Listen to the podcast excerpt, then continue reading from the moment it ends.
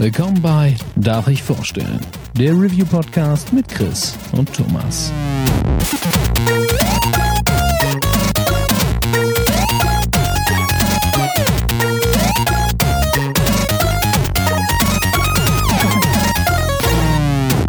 Darf ich vorstellen? Hallo und herzlich willkommen zur zweiten Ausgabe von Darf ich vorstellen? Mein Name ist Thomas und auch heute bin ich natürlich nicht allein, denn der Chris ist an meiner Seite. Hallo.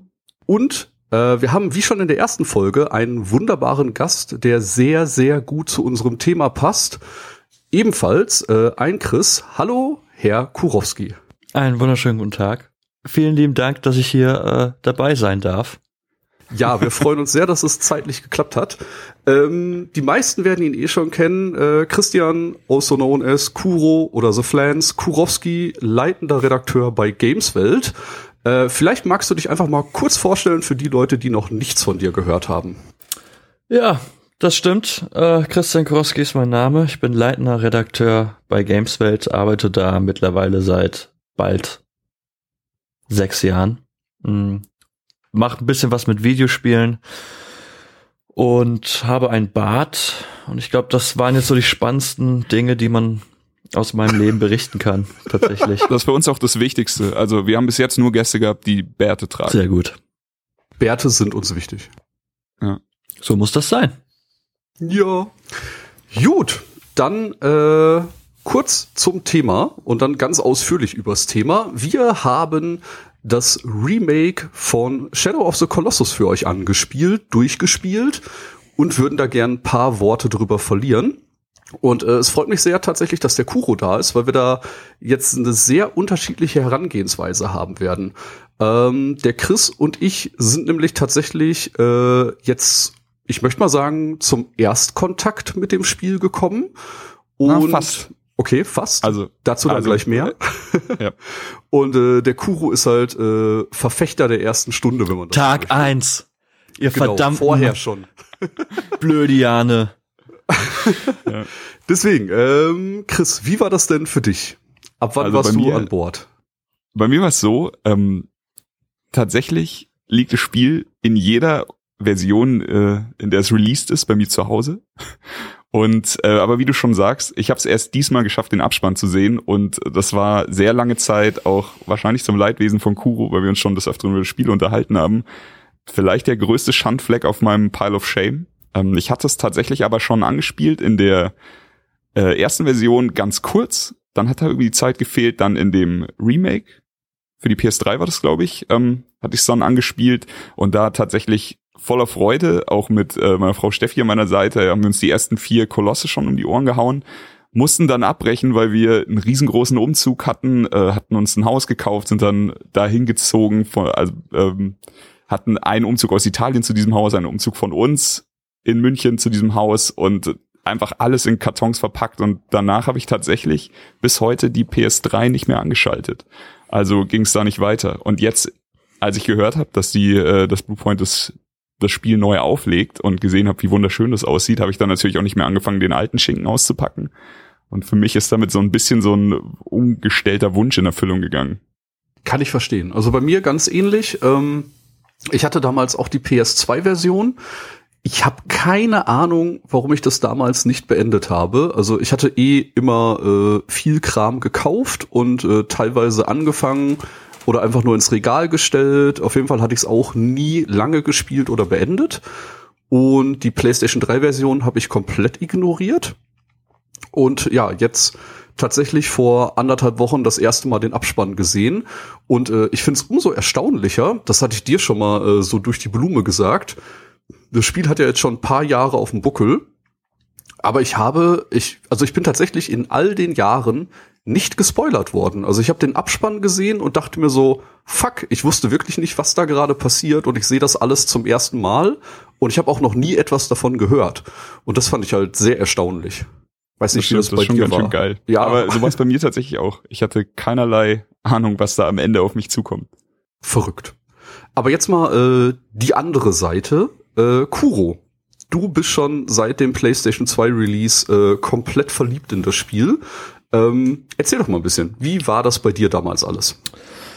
Ja, also damals war es so, dass ich, ähm, ich war noch ein Berufskolleg und mein bester Kumpel damals, Marco hieß er, wir haben halt super oft zusammen abgehangen. Zum Teil so, dass er halt auch mehrere Wochen bei mir in der Wohnung gepennt hat. Mhm. Jedenfalls war es so, dass wir irgendwann mal äh, Videospielaffin, wie wir nun mal waren, nach einem neuen Spiel gesucht haben. Und ich hatte zu der Zeit, das war halt 2006, den Four Players Test zu Shadow of the Colossus gelesen, weil damals war Four Players so für mich die Quelle, wenn ich wissen wollte, was so als nächstes rauskommt, welche Spiele man im Blick haben sollte. Ähm, und Jörg Lübel, von dem ich immer noch glaube, dass das äh, ein Roboter ist, äh, hat halt einen sehr, sehr schönen Test zu Shadow of the Colossus geschrieben. Und da wurde ich dann auf das Spiel das erste Mal aufmerksam und dachte mir, ah, das könnte ja vielleicht ganz cool sein. Dann war es so, dass wir halt nach, Marco und ich nach einem Spiel gesucht haben und ich habe einfach mal gesagt, so, ey, wie wär's denn mit Shadow of the Colossus? Er hatte keine Ahnung, was das für ein Spiel ist. Und wir haben es dann halt einfach gekauft und dann bei mir gespielt. Also er hat's gekauft, ich hab's gespielt und ähm, er hatte dann auch irgendwann keinen Bock mehr und das Spiel blieb dann immer bei mir und ich war halt relativ schnell Feuer und Flamme und habe das Spiel einfach komplett aufgesogen. So weit, dass, und da werden wir bestimmt später noch drüber sprechen, dass die Magie oder von Shadow of the Colossus so, dass es so geheimnisvoll ist, mich für ein paar Wochen halt hart aus der Bahn geworfen hat. Da sagst du was. Also ich, wir haben ja jetzt während des, äh, während meines Playthroughs haben wir auch immer mal wieder bei Facebook geschrieben. Und äh, ich glaube, ich habe auch das ein oder andere Mal geschrieben, dass ich keine Ahnung habe, was ich gerade fühle und keine Ahnung, was ich gerade denken soll, weil dieses Spiel mich so seltsam mitnimmt, wie es selten ein Spiel vorher gemacht hat. Mhm. Ja, klar, nicht nur das. Ähm, Shadow of the Colossus ist ein, ein sehr minimalistisches Spiel. Und im Gegensatz vor allen Dingen in Anbetracht der heutigen Videospiellandschaft ist es halt so reduziert, was das Gameplay betrifft, was die Erzählweise betrifft, Spielmechaniken, alles Mögliche. Es ist so reduziert, aber ich glaube, das ist auch der Grund, warum es dich dann so hart trifft oder so mitnimmt, emotional. Ja. Ja, äh, wie war's denn, ja, wie war's denn für dich, Thomas? Ähm, tatsächlich, äh, ich war von der Präsentation natürlich total begeistert. Nicht? Ich bin jetzt in der äh, glücklichen Situation, dass ich das auf meiner PlayStation Pro spielen konnte. Und da sieht das Ding halt einfach fucking fantastisch aus. Und ähm, es hatte irgendwie äh, direkt einen sehr, sehr schönen Charme. Also äh, ich werde einfach mal kurz ein bisschen über das Intro reden, also wie man ins Spiel geworfen wird. Ähm, man kommt quasi als äh, Wander mit seinem Pferd Agro äh, in ein verbotenes Land, reitet über eine unfassbar lange Brücke und kommt an einem Tempel an. Ähm, da schreitet man dann so ein, ja, äh, so eine Spirale hinab, nenne ich es mal, um äh, tiefer in den Tempel fortzuwandern und äh, sieht einen Altar.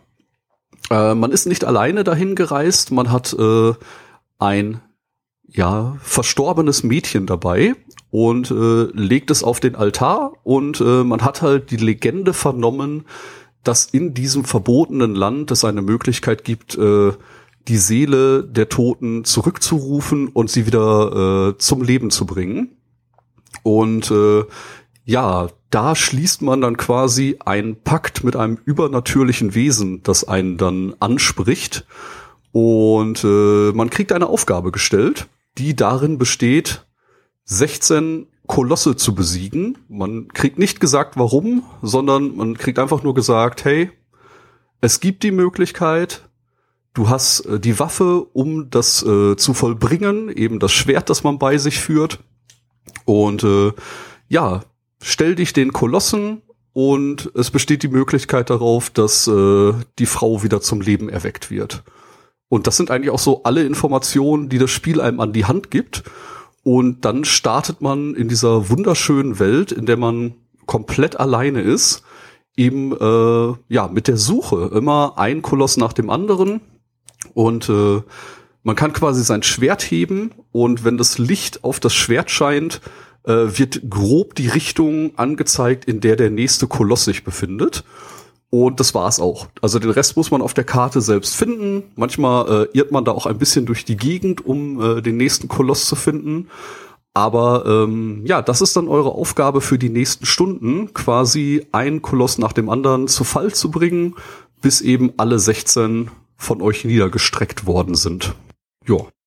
Ist einmal, äh, klingt nach einer simplen Aufgabe. Zum ersten Moment. Das, das, sind, das wollte ich gerade sagen. Es ist so krass, wie, äh, wie du dieses Spiel einfach in, auf den Punkt definieren kannst. Und eigentlich geht's nur darum, du hast diese, diese etwas merkwürdige, wahrscheinlich Liebesgeschichte. Du hast ähm, dein Schwert, du hast ein Pferd, du hast äh, relativ flott deine Aufgabe, töte 16 Kolosse und das war's dann eigentlich auch. Und es ist jetzt nicht so, dass sich hinter dieser Aufgabe noch eine krassere Aufgabe verbirgt und dann gibt's fiesesten Twist, wo dann noch zwölf andere Aufgaben auf dich warten und die Welt wird immer größer oder so. Du hast eigentlich von Anfang an alles, was du brauchst. Du hast dieses Schwert, das dir den Weg zeigt. Du hast dein Pferd, was dich schneller irgendwo hinbringt. Und äh, die Kolosse sind halt auch überall da. Genau. Und ähm, ja, das ist dann tatsächlich so, man stolpert quasi aus dem Altar raus, äh, schaut mit dem Schwert kurz, äh, wo geht's hin. Und ähm, der erste Koloss ist wirklich äh, nur ein Steinwurf entfernt. Also man ist irgendwie 30 Sekunden unterwegs und plötzlich sieht man halt die erste Cutscene, wie ein Haus, keine Ahnung, Haus ist übertrieben, also wirklich schon so ein Hochhaus, äh, Hochhaus großes äh, Wesen auf einen zustapft und man denkt sich so, holy shit, was ist denn hier gerade los? Und ähm, es basiert dann einfach darauf, dass man äh, sich die Bewegungen der Kolosse anschaut. Ähm, und ihr habt eigentlich nur zwei große Möglichkeiten, äh, wie ihr euch im Kampf äh, fortbewegt. Ihr könnt äh, mit dem Schwert angreifen, was natürlich am Boden keinen Sinn macht. Ihr könnt mit Pfeil und Bogen ähm, auf gewisse Ziele schießen oder den Koloss ablenken. Und was dann eben eure Hauptaufgabe ist, ihr könnt den Koloss erklimmen. Also ihr könnt an Stellen, wo er Haare oder sonst was hat, an ihm hochklettern, um Schwachstellen zu finden und die dann mit dem Schwert anzugreifen. Und die sind natürlich bei jedem Koloss an anderen Stellen versteckt. Jeder Koloss hat andere Mechaniken, um überhaupt erstmal auf ihn draufklettern zu können. Und das ist eigentlich das, was das Spiel übermittelt. Also wenn man so möchte, ist jeder Koloss ein eigenes Level. Und die fangen sehr, sehr leicht an nicht? Also wirklich, wo total offensichtlich ist, was man machen muss. Und es wird immer komplexer von quasi Ebene zu Ebene. Und ähm, das finde ich halt so spannend daran, dass man äh, so viel Möglichkeiten dem Spieler an die Hand gibt und äh, ihm immer kleine Rätsel stellt. Und äh, ja, das ist halt tatsächlich, jeder Koloss ist eine eigene Erfahrung. Und äh, das finde ich sehr beeindruckend an dem Spiel. Ich glaube, was halt wirklich damals im Jahre 2006 vor allen Dingen dann mit der PlayStation 2 als, als Hardware der Augenöffner war oder was dann wirklich so beeindruckend war, war die Tatsache, dass du halt wirklich einfach auf diese Kolosse entlang klettern konntest, während sie halt weiter durch die Gegend gelaufen sind oder halt auch versucht haben, dich abzuwimmeln.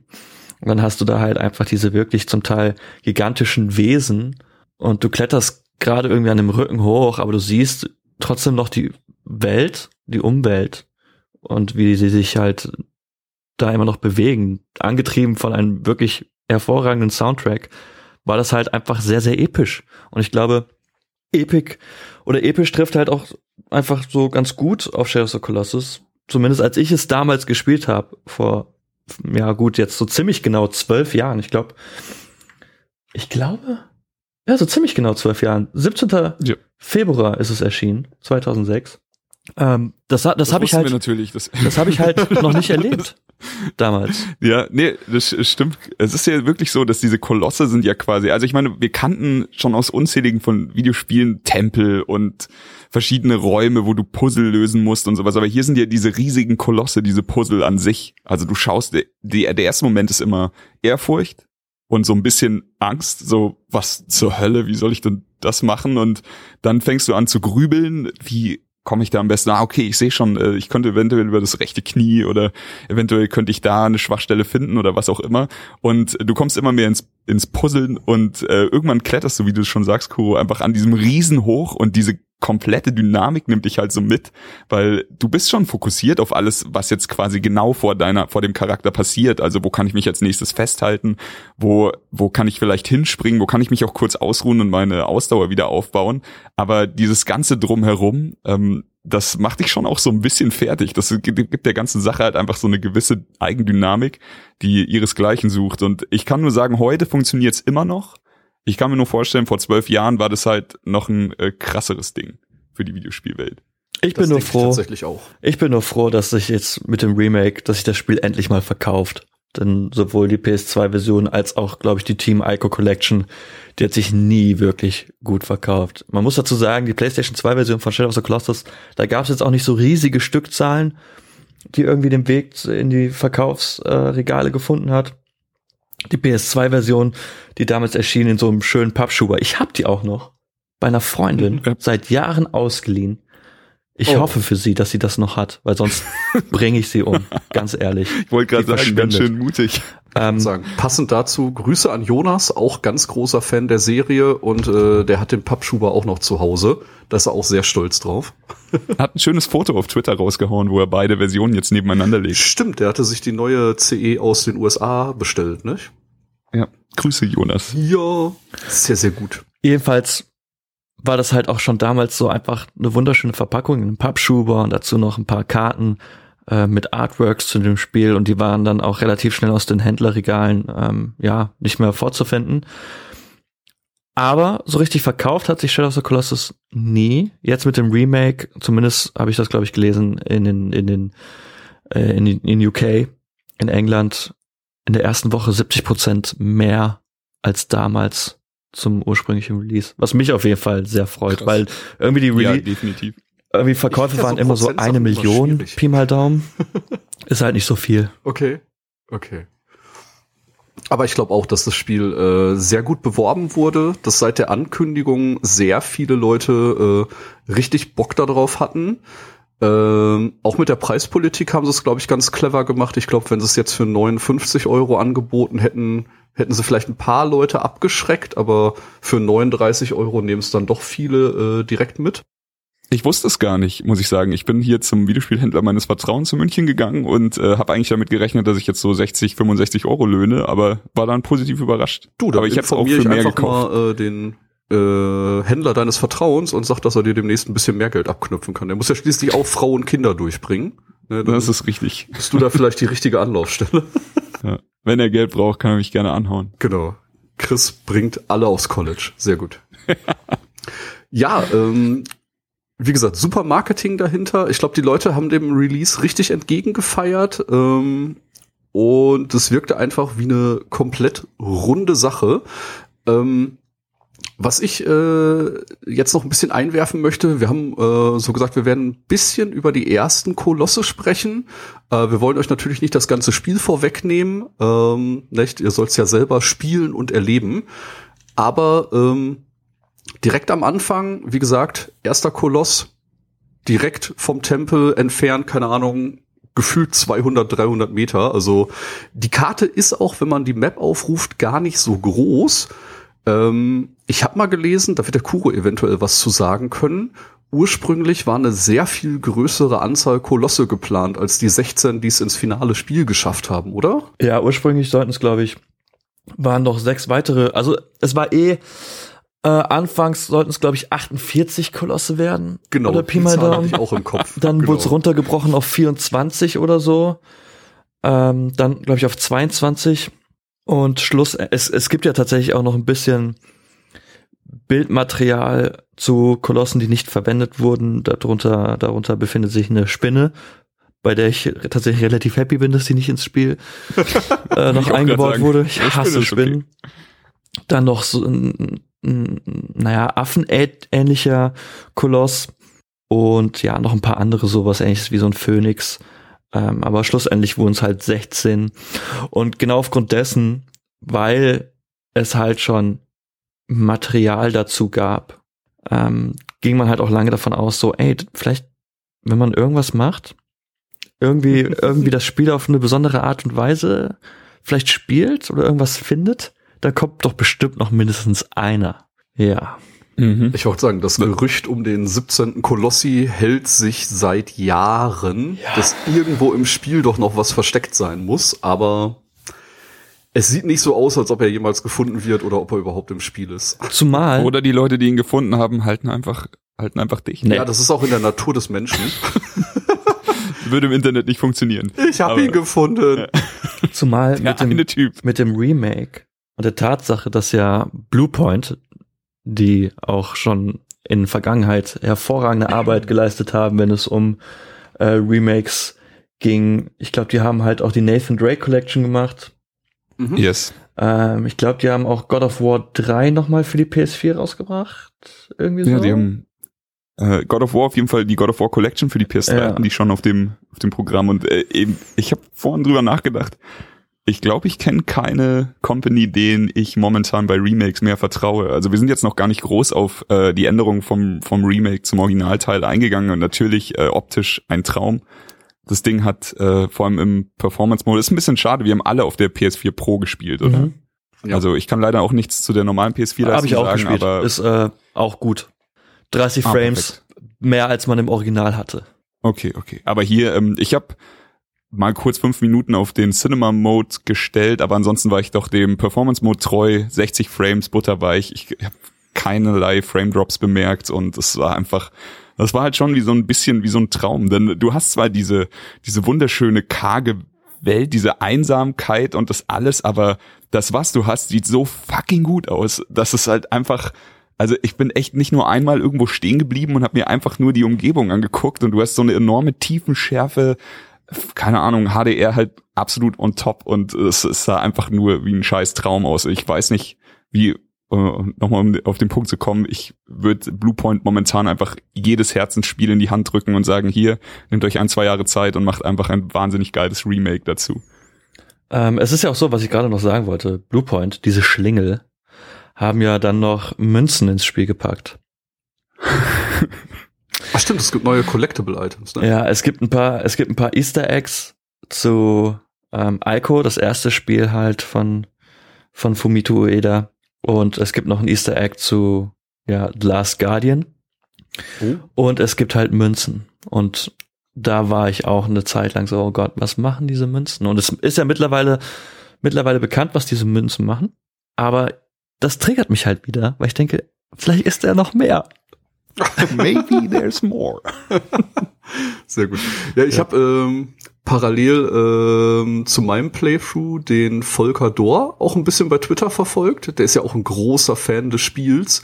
Und da kam dann auch nur zwischendurch so, ich bin jetzt gerade im zweiten Durchlauf. Ich bin jetzt gerade im dritten Durchlauf. Ich kann jetzt zum Secret Garden gehen. Ich Ah, habe das gefunden. der Secret Und Ich dachte Garden. mir die ganze Zeit nur so, wow.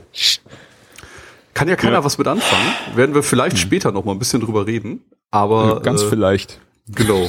Ist halt, äh, dass sowas schon von vornherein möglich war. Ich glaube, äh, damit man im Spiel das alles sehen kann, muss man halt seine äh, Stamina-Leiste recht aufpumpen. Genau, da haben wir noch gar nicht drüber geredet. Ähm, beim Kolosse hochklettern habt ihr eine Beschränkung. Ihr habt nämlich äh, einen Ausdauerbalken, der durch das äh, unter anderem Rütteln, Abschüttelversuche der Kolosse natürlich euch daran hindert, äh, zu euren Zielen zu kommen.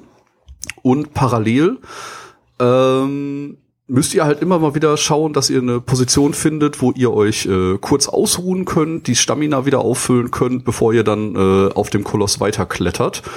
Und ähm, was mir mehr durch Zufall aufgefallen ist, äh, auf dem Weg zu einem Koloss äh, kommt ihr auch immer mal wieder an einem Tempel vorbei. Da könnt ihr dann äh, beten, um eure Gesundheit aufzufüllen. Und ich glaube, sonst hat es gar keinen großen Mehrwert. Ich glaube, es Ja. ist einfach nur auf der Karte Das ist so markiert. ein, so ein Mini-Save, oder? Ja, auf der- Und die tauchen ja dann auch auf der Karte auf. Äh, Zumindest war es in der PS2-Version so, dass ich bin mir ziemlich sicher, dass es die einzige, einzige Möglichkeit war zu speichern. Also nach Ah, einem okay. Koloss Also- wurde gespeichert, natürlich. Mhm. Aber wenn du irgendwie unterwegs warst und du diesen Schrein gefunden hast, dann konntest du da nochmal Okay. speichern. Also ich kann Dann definitiv sagen, wahrscheinlich so. beim eigenen Ableben kommt man dann bei diesen Schreinen auch wieder raus und muss nicht Okay. wieder vom, vom Turm dahin laufen. Alles klar. Und da hatte ich nämlich ähm, einen Moment, wo ich kurz erstaunt war, weil mir ist, äh, als ich halt durch die Gegend geritten bin und mir alles angeschaut habe, immer mir wieder aufgefallen, dass äh, kleine Echsen am Boden rumlaufen. Und dann war ich halt an einem Tempel und äh, da war ganz oben auf dem Tempel quasi eine Echse mit silbernem Schwanz. Und äh, das war halt die erste, die ich im Spiel gesehen habe, irgendwie nach zweieinhalb Stunden im Spiel. Und ich dachte mir so, du bist doch bestimmt für irgendwas gut. Und dann direkt Bogen rausgekramt, versucht das Ding irgendwie zu treffen.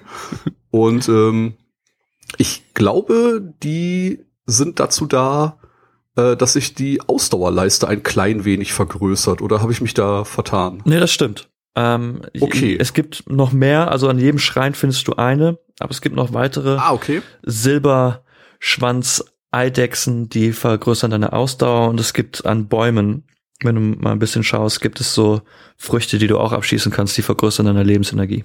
Ah, okay. Mhm. Alles klar, genau. Obst hatte ich auch gesehen. Äh, und äh, von den Eidechsen, wie gesagt, nur eine wirklich erblickt. Dann muss ich an den anderen Tempel, äh, an den anderen ja, Schreinen ein bisschen blind gewesen sein, weil so vier, fünf hatte ich dann doch gesehen, aber nur eine von den Eidechsen. Da muss man dann vielleicht einfach mal ein bisschen die Augen aufhalten. Das ist äh, eine hilfreiche Sache. Genau. Ähm, ja, über welche Kolosse würdet ihr denn gerne reden? Oder wollt ihr tatsächlich einfach äh, Ich kann über jeden Koloss reden. so. Dude, wir können, wir können einen ganzen Tag podcasten. Ich sehr gut. kann, sag einfach nur irgendwann go und ich fange an und ich höre nicht mehr auf. Entschuldigung. Über den ersten haben wir schon ein bisschen ein paar Worte verloren. Ähm, aber da es der, der erste ist, äh, kannst du da auf jeden Fall noch mal ein paar Worte zu verlieren. Ähm, bei mir war es einfach so, wie Thomas schon sagt, du bist relativ flott da.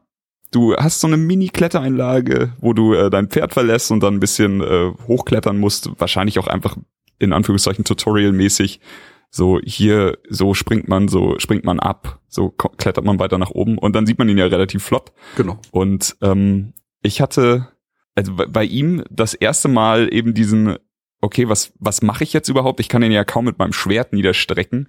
Und ähm, hab dann halt einfach angefangen, random mit den mit Pfeilen auf ihn zu schießen und äh, ihn irgendwie versucht zu triggern oder so, hab auch mein Schwert drauf gehalten und irgendwann hat der Koloss eben angefangen, irgendwo zu leuchten und hat mir äh, seine Schwachstelle offenbart. Und äh, das ist ja auch noch eine Sache, die wir, die wir noch nicht besprochen haben, glaube ich. Du kannst mit deinem Schwert eben nicht nur, das weißt dir nicht nur den Weg, sondern auch, wenn du jetzt vielleicht bei einem, bei einem Boss-Fight nicht genau weißt, was du als nächstes tun sollst, was du als nächstes angehen sollst, äh, wenn du Licht findest, das auf den Koloss weiterleitest, ähm, dann fangen bestimmte Stellen an seinem Körper an zu leuchten. Die weisen dir dann quasi so ein bisschen den Weg. Ja, das stimmt. Habe ich durch Zufall eine Trophäe freigeschaltet. Alter Sammler. Ja, Ja, Kannst du dich denn noch überhaupt noch an, an deine wirklichen Gefühle beim allerersten Playthrough erinnern, Kuro? Oder ist es für dich einfach nur noch so ein äh, Gemisch aus sämtlichen Playthroughs, die du bis jetzt hattest? Nee, also ich wusste auf jeden Fall, mein, mein, beim ersten Koloss, als der äh, gestorben ist, dachte ich, glaube ich, sinngemäß mehr oder weniger so, oh, das ist krass. Aber ich war mir auch relativ schnell sicher, dass ich wusste, okay, das hier wird was ziemlich Einzigartiges. Ähm, beim ersten Koloss ist es ja auch noch alles so neu und du versuchst erstmal ein bisschen zu- herauszufinden und herauszufinden, wie dieses Spiel funktioniert. Diese emotionale Tragweite, dass du halt einfach grundlos diese 16 Kolosse tötest für dein eigenes egoistisches Ziel, von dem man ja auch Ja. eigentlich gar nicht so sicher sein kann, ist das, was er jetzt gerade da macht, ist das gerechtfertigt? So, diese, nicht nur diesen ganzen, dieser ganze Aufwand und diese Strapazen, die Wanda auf sich zieht, sondern halt auch die Tötung dieser Kolosse. Ähm, beim ersten Koloss war es noch so, oh, das ist geil. Ich habe gerade so ein riesiges Vieh einfach platt gemacht. Aber das ändert sich dann halt auch sehr schnell. Ja, da sagst du was. Ähm, also bei mir war es definitiv genauso. Sowohl als ich das erste Mal diese ersten vier Kolosse gespielt habe, als auch jetzt hat sich sofort wieder eingestellt. Es ist ja der, der Bezug, den du bei Videospielen zum Protagonisten hast, ist ja eigentlich schon in manchen Spielen wichtig. Also natürlich, wenn ich jetzt ein Tennisspiel spiele, dann nehme ich, was weiß ich, John McEnroe, weil der einfach gute Werte hat. Da ist es mir scheißegal, da will ich, da bin ich nicht John McEnroe und seine Entscheidungen, die er abseits des Tennisplatzes trifft, sind mir fuck egal. Aber in solchen Spielen, die dich eventuell doch ein bisschen mehr packen, da versuche ich immer einen Bezug zu, zu dem Protagonisten herzustellen und hier ging's schon, aber wie du sagst, so, er macht halt also es geht ja eigentlich nur um seine Belange. So, er will diese Frau wiederbeleben und ist dabei wahrscheinlich der egoistischste Wichser auf dem Planeten, weil er halt einfach äh, diesen Deal mit äh, Dorman, heißt er, glaube ich, eingeht Ja. und Mhm. sagt so, ey, können wir das machen? Du sagst so, ja klar, töte 16 Kolosse und du sagst so, alles klar, du denkst keine Sekunde drüber nach, du stimmst halt sofort zu und er sagt nicht mal, das wird garantiert funktionieren, danach ist alles wieder picobello fein, sondern er sagt, es, äh, es könnte oder es wird vielleicht oder sowas. Es ist auf jeden Fall immer so ein fader Beigeschmack dabei und du, du gehst diesen Deal ein, der von vornherein eigentlich scheiße klingt. Und du bist dabei wirklich egoistisch und ich hatte auch echt Probleme mit jedem Koloss mehr.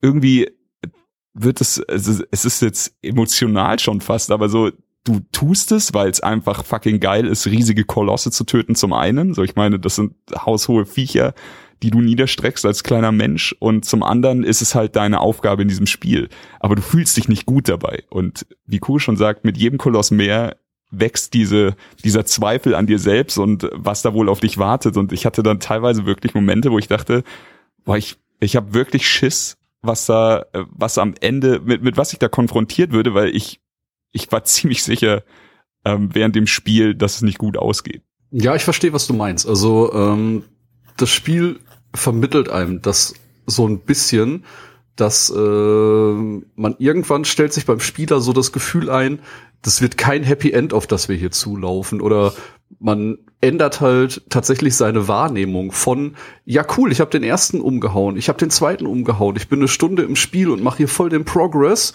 Und irgendwann denkst du dir so, puh, ganz schön harter Tobak und ähm, ja, wer weiß, in welche Richtung sich das alles entwickelt.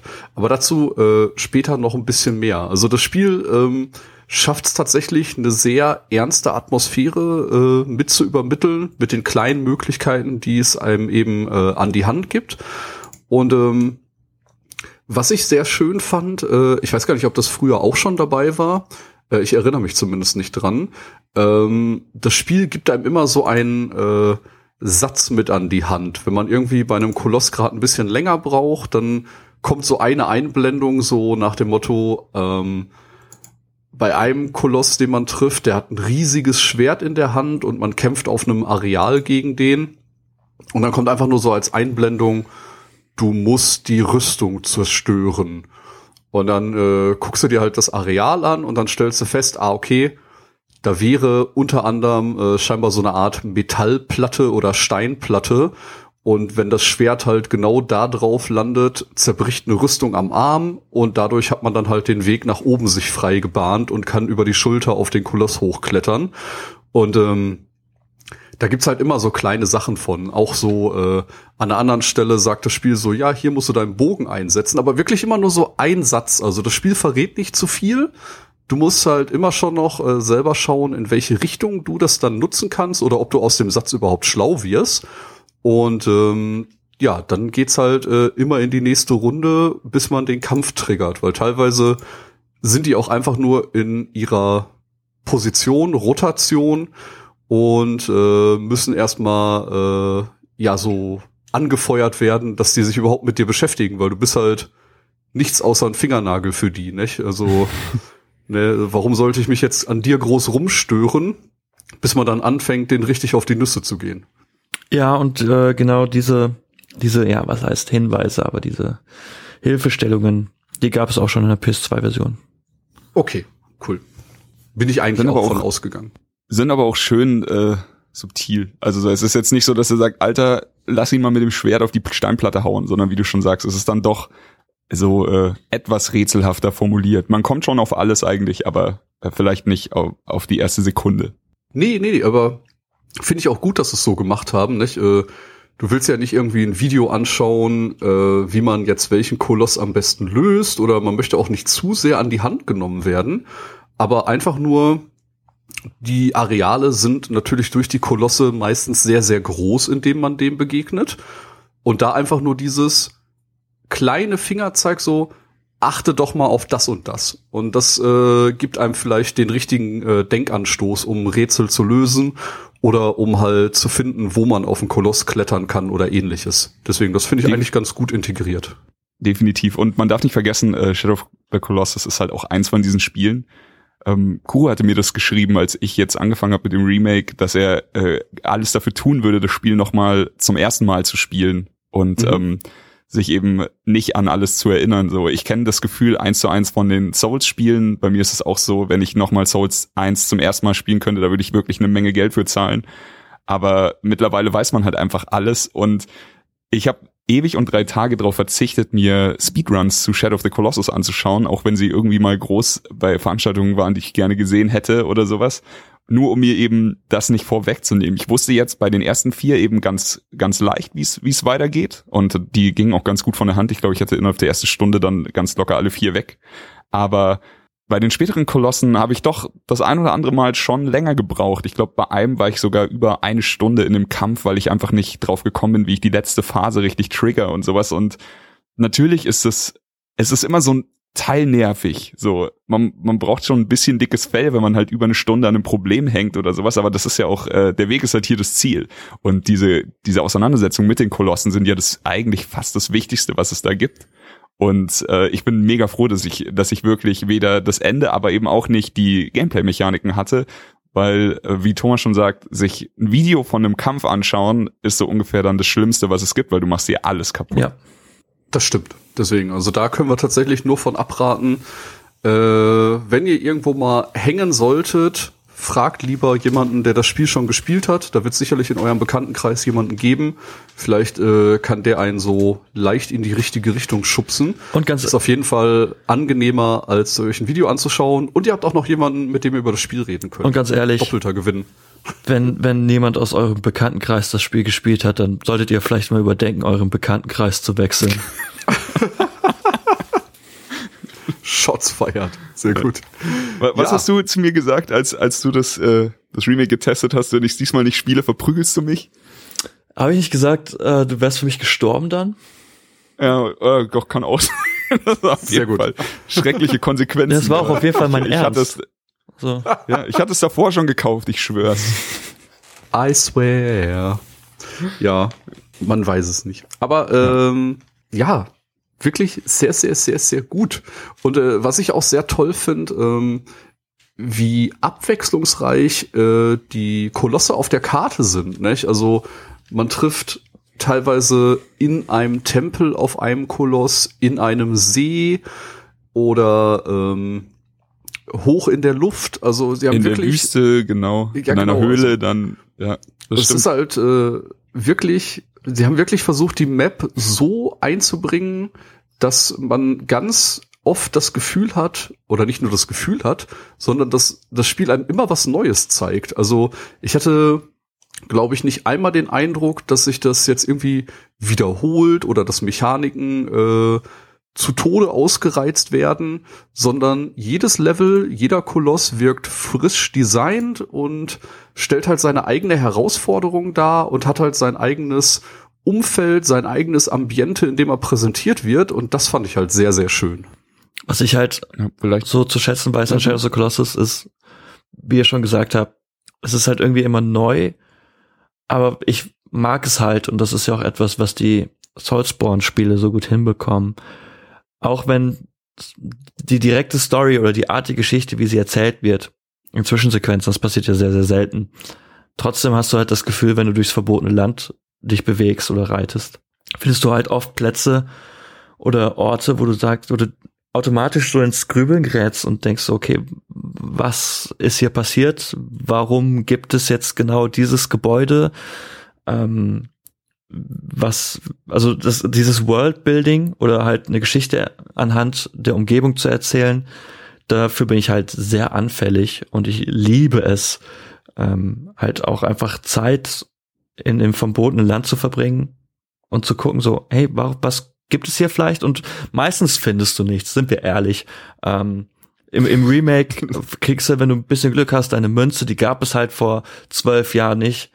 Ähm, du bist halt durch die durchs verbotene Land marschiert und hast dir jeden jeden Meter angeschaut und analysiert in der Hoffnung, dass da irgendwas ist.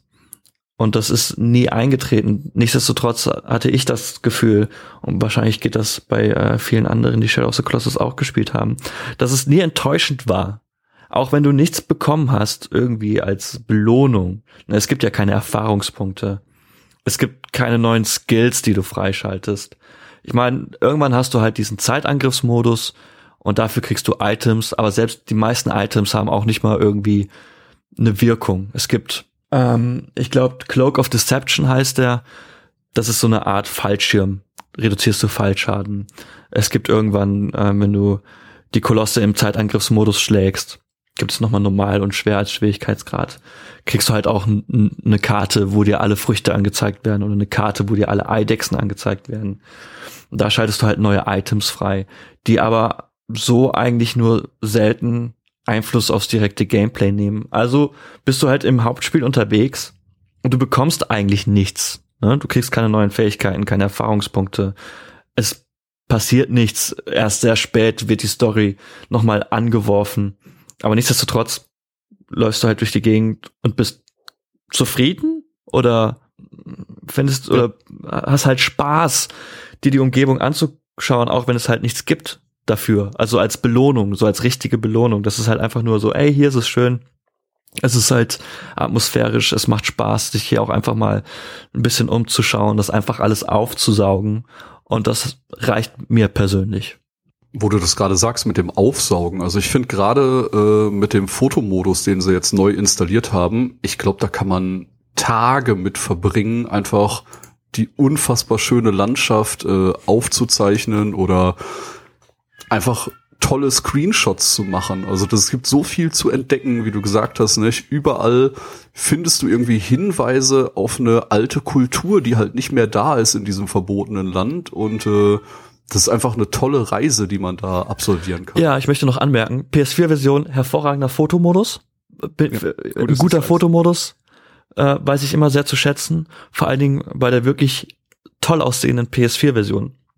Was aber fast noch interessanter ist, man schaltet halt mit der Zeit eine Galerie frei und man kann sich Vergleichsbilder anschauen. Und ihr sagt ja jetzt so, oh, die Umgebung ist so schön, das Spiel ist optisch der Knaller und alles ist so toll und detailliert.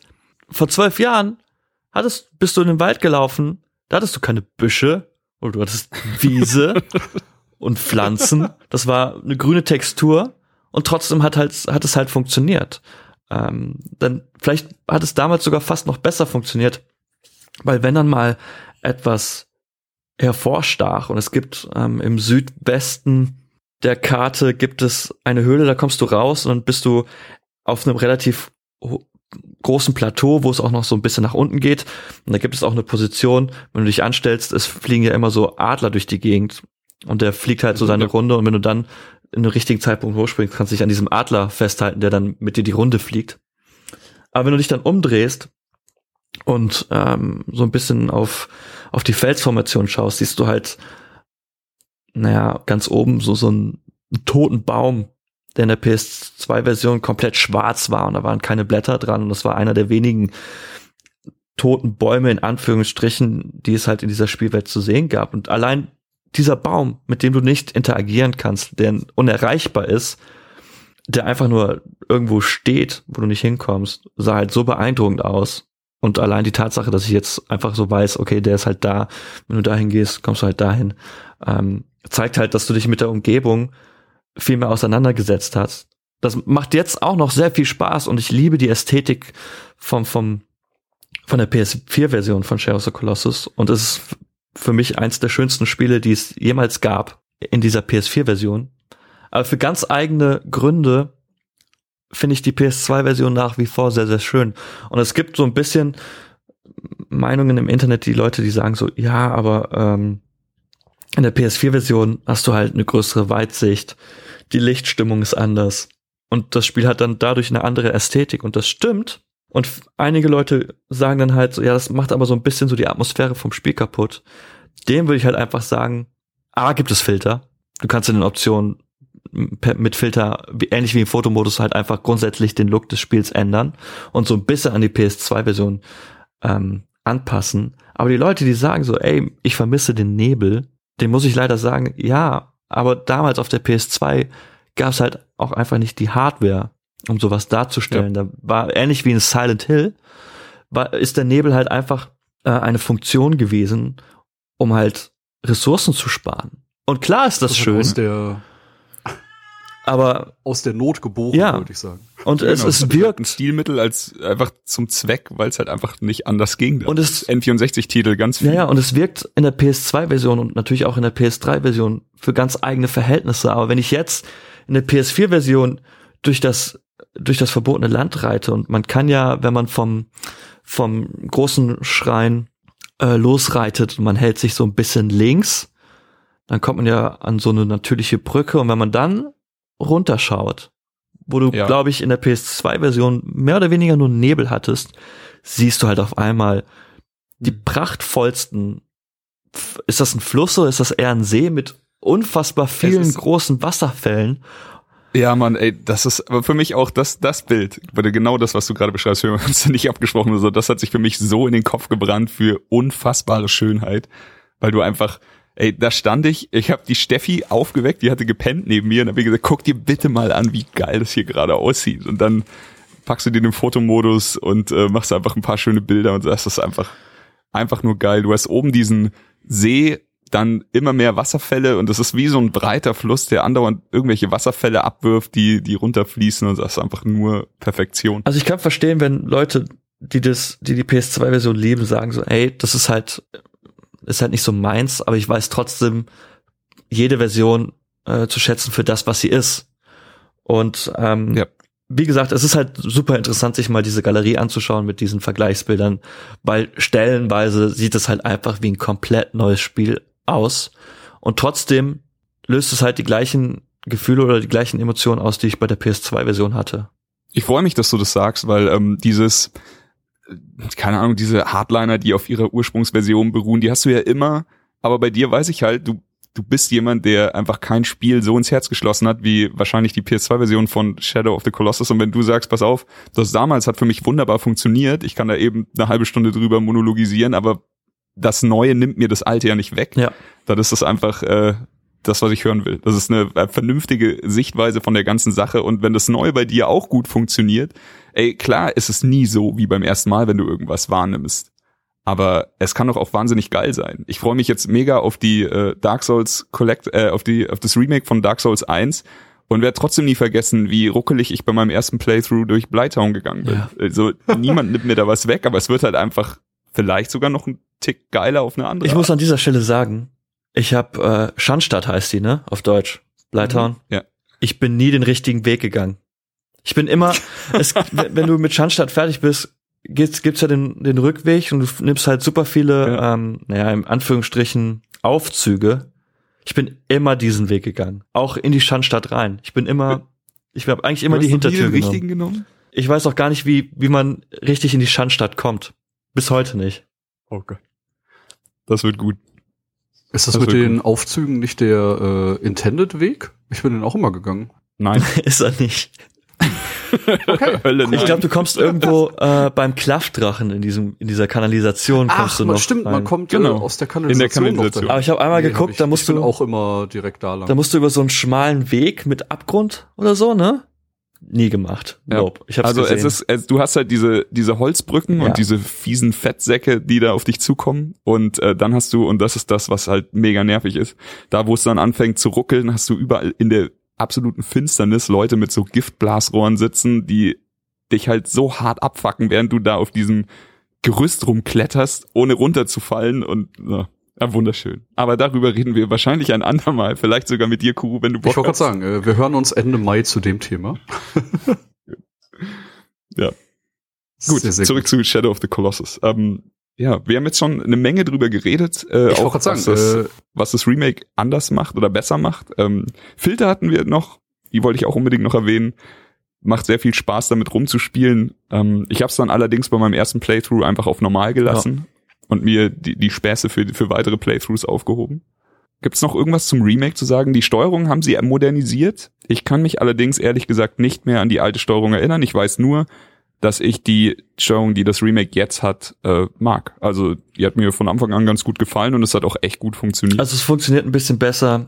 Äh, das habe ich halt gemerkt, als ich das erste Mal auf Agro gestiegen bin, auf das Pferd. Ich weiß nur, man kann halt die originale Tastenbelegung einstellen und egal welche Tastenbelegung ich eingestellt habe, ich drücke immer die falsche Taste zum Springen. es ist immer gen genau umgekehrt dann bei mir.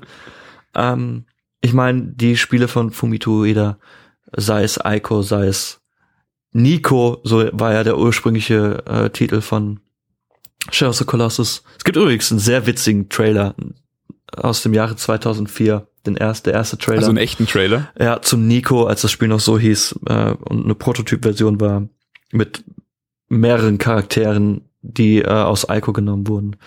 Und da sieht das Spiel noch ein bisschen anders aus. Sollte, glaube ich, auch ursprünglich. Nee, ich glaube, ja, nee, das ist Quatsch. Ich glaube, es war auch noch ursprünglich mal geplant, dass ähm, Ico für die PS1 erscheint. Naja, jedenfalls, ähm, genau, es gibt halt die andere Steuerung. Sie geht ein bisschen einfacher von der Hand. Die Tastenbelegung ist immer noch irgendwie fummelig. Das wird sich niemals ändern, so wie es halt auch bei The Last Guardian und bei Ico war. Ja. Äh, aber das ist halt so. Ich kann damit leben. Irgendwann drücke ich schon die richtige Taste zum Springen. Also bei The Last Guardian war ich zwischenzeitlich echt kurz davor, äh, den Controller wegzuwerfen. Also diese Mischung aus Steuerung und Kameraführung, die hat mich manchmal echt an die Weißglut getrieben. Jetzt geht's. Also die Kamera hat mich immer noch ein bisschen abgefuckt zwischendurch, mhm. aber äh, irgendwann ist man halt drin und dann geht's auch. Aber ähm, man muss schon ein bisschen, äh, man sollte sich nicht so leicht ärgern. Also es wird Momente geben, wo man sich denkt, was zur Hölle passiert hier gerade, aber äh, da müsst ihr dann drüber stehen. Ja, das stimmt schon. Also ähm, auch bei jeder, der äh, The Last Guardian gespielt hat, weiß wahrscheinlich, was ich meine, wenn ich sage, da gab es eventuell mal Frustmomente. Und ähm, bei Shadow of the Colossus hatte ich es bei weitem nicht so. Also er hat doch das Öfteren gemacht, was ich wollte. Ich hatte allerdings bei einem Kampf, äh, von dem ich vorhin schon gesprochen habe, der ewig, ewig und drei Tage gedauert hat, hatte ich eine Situation, ich, ich will auch gar nicht groß drauf eingehen. Ähm, Im Endeffekt funktionieren die Kämpfe ja so, man triggert etwas, sagen wir mal, dass sich der Koloss bückt, dass der Koloss irgendwas macht, dass der Koloss mit dem Schwert, wie schon gesagt, auf eine Stahlplatte haut und äh, daraufhin passiert was, öffnen sich neue Wege vielleicht und man kann äh, weiter an dem Arm hochklettern oder sowas. Ich war bei einem der allerletzten Kolosse und ich hatte ihn schon relativ weit gespielt, also schon so zwei Phasen ähm, durch und hatte das Gefühl, ich hatte den Kampf eigentlich schon raus und wusste genau, was ich fortan will. Ich hatte ihn wieder angeleuchtet mit dem Schwert, wusste, wo seine Schwachstelle ist und wollte jetzt dahin. Und ich habe zwei, dreimal versucht, etwas zu triggern, damit ich das dann erreiche, das Ziel. Und es hat nicht geklappt. Der hat halt echt überhaupt keine Anstalten gemacht, irgendwie in die Richtung sich zu bewegen. Und ich habe dann aufgegeben. Und dann fängst du halt an und machst alle möglichen anderen Sachen. So, ich meine, das Ding hatten wir jetzt ausgeschlossen. Ich habe versucht, mit der Umgebung zu äh, interagieren. Ich habe versucht, ihn irgendwelche verrückten Dinge machen zu lassen. Ich bin einfach echt eine halbe Stunde durch die Gegend gelaufen, um am Ende dann nochmal völlig entgeistert unten zu stehen und nochmal dasselbe zu versuchen, was ich am Anfang gemacht habe. Und siehe da, er hat, macht genau das, was ich von ihm will. Und ich denke einfach nur so, warum hast du die ersten drei Scheißmale nicht das gemacht, was ich von dir mhm. wollte? Und da war schon so ein bisschen Frust da, aber im Endeffekt ist es halt der Weg, den man gehen ich mein, muss bei, bei so einem Spiel. Stellenweise ist das Spiel auch einfach frustig und das nimmt mit jedem Koloss irgendwie zu, denn um halt den Koloss zu töten, rammst du halt dein Schwert in die Schwachstelle rein. Was halt irgendwann passiert, man drückt einmal, dann drückt man nochmal und man lädt ja den Schlag mehr oder weniger auf, um mehr Schaden ja. zu machen. Was halt irgendwann passiert bei den späteren Kolossen ist, du willst lädst, du hältst dich fest, lädst deinen Schlag auf, du siehst, wie Wanda das Schwert immer weiter ausholt und dann, wenn er den sein sein ähm, nicht sein Standbein, sein anderes Bein halt nochmal neu positioniert, weißt du, aha, jetzt mache ich maximal viel Schaden. Und gerade als du zuschlagen willst, bewegt sich der Koloss genau so, dass du halt unterbrochen ja. wirst. Und das passiert irgendwann, vor allen Dingen gegen Ende eines Kampfes, so oft, dass du denkst, Koloss, willst du mich eigentlich verarschen? Ich muss jetzt noch einmal dieses verkackte Schwert in den Kopf rammen und du bewegst dich immer genau dann, wenn ich gerade zuschlagen will.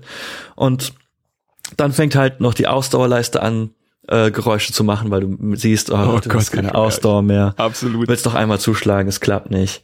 Äh, fällst runter und dann ist der maximale Frust da. Hat ein bisschen was von Get Over It, wenn du dann wieder ganz unten stehst und dir denkst so, dieser Einschlag. Ja. Jetzt darf ich wieder komplett hochkrabbeln. Ja. Äh, wie gesagt, ein bisschen frustresistent sollte man sein. Äh, ja. Ich würde sagen, ähm, wir haben jetzt schon viele Aspekte des Spiels angeschnitten. Äh, wollen wir irgendwie so ein kleines Zwischenfazit machen und dann so ein bisschen in den Spoiler-Part wechseln, wo wir auch ein bisschen über das Ende des Spiels reden? Oh, sehr gerne. Ja, dann äh, fange ich einfach mal ganz blöd an. Äh, für mich Erstkontakt mit dem Spiel, eine wundervolle Version, wie Chris schon gesagt hat, gerade im Performance-Modus, der auf der PlayStation 4 Pro angeboten wird, ist das Spiel eine Augenweide, die mit 60 FPS läuft. Wie Kuro auch schon gesagt hat, auch auf normalen PlayStations sieht das Spiel noch sehr, sehr gut aus. Ähm, das Spiel nimmt euch auf eine sehr außergewöhnliche Reise mit. Ähm, man kann sagen, sowas werdet ihr noch nie gespielt haben. Ist äh, eine ganz besondere Art von äh, ja, Boss-Simulation auf einer wunderschönen Map und ähm, ich habe mich sehr gefreut, nach zwölf Jahren endlich den Abspann zu sehen. Ähm, ich denke, für viele wird das der Erstkontakt mit dem Spiel sein, weil sie vielleicht keine PlayStation 2 hatten, keine PlayStation 3 hatten. Es freut mich, dass das Spiel quasi einer neuen Generation von Videospielern nochmal zur Verfügung gestellt wird und dass es dabei auch noch so toll aussieht. Ähm, ich kann wirklich nur sagen, lasst euch drauf ein, nehmt euch Zeit dafür, denn das ist halt nichts, was man durchrushen muss, sondern äh, lasst das Spiel einfach auf euch wirken und ähm, habt einfach eine gute Zeit damit. Deswegen, also von mir unbedingte Empfehlung, schaut euch das an, spielt's und äh, redet dann mit anderen Leuten darüber. Soll ich jetzt als nächstes? Gut, wer möchte als nächstes? Ich wollte gerade sagen. willst du? Gut, ähm, ja, Meisterwerk, mein absolutes Lieblingsspiel aller Zeiten, auch in der PS4-Version. Ich fasse aber trotzdem Shadow of the Colossus alle drei Versionen, also auch die der Team Ico Collection, das ist für mich alles eins. Ähm, es ist eins dieser Spiele, von die es halt so nicht immer gibt, die, es, die sehr, sehr selten entwickelt werden. Und vielleicht ist es aufgrund dessen nicht für jeden unbedingt geeignet. Ich kann Leute verstehen, die sagen so, ey, das ist halt absolut nicht mein Spiel, weil es halt sehr minimalistisch ist weil es so gesehen keine Charakterentwicklung gibt, die irgendwie im Gameplay Auswirkungen hat. Es ist sehr reduziert und ich kann verstehen, wenn Leute halt eher Spiele mögen, wo sie aufleveln können, wo sie Erfahrungspunkte bekommen, wo sie neue Rüstungen kriegen, Loot und so ein Kram.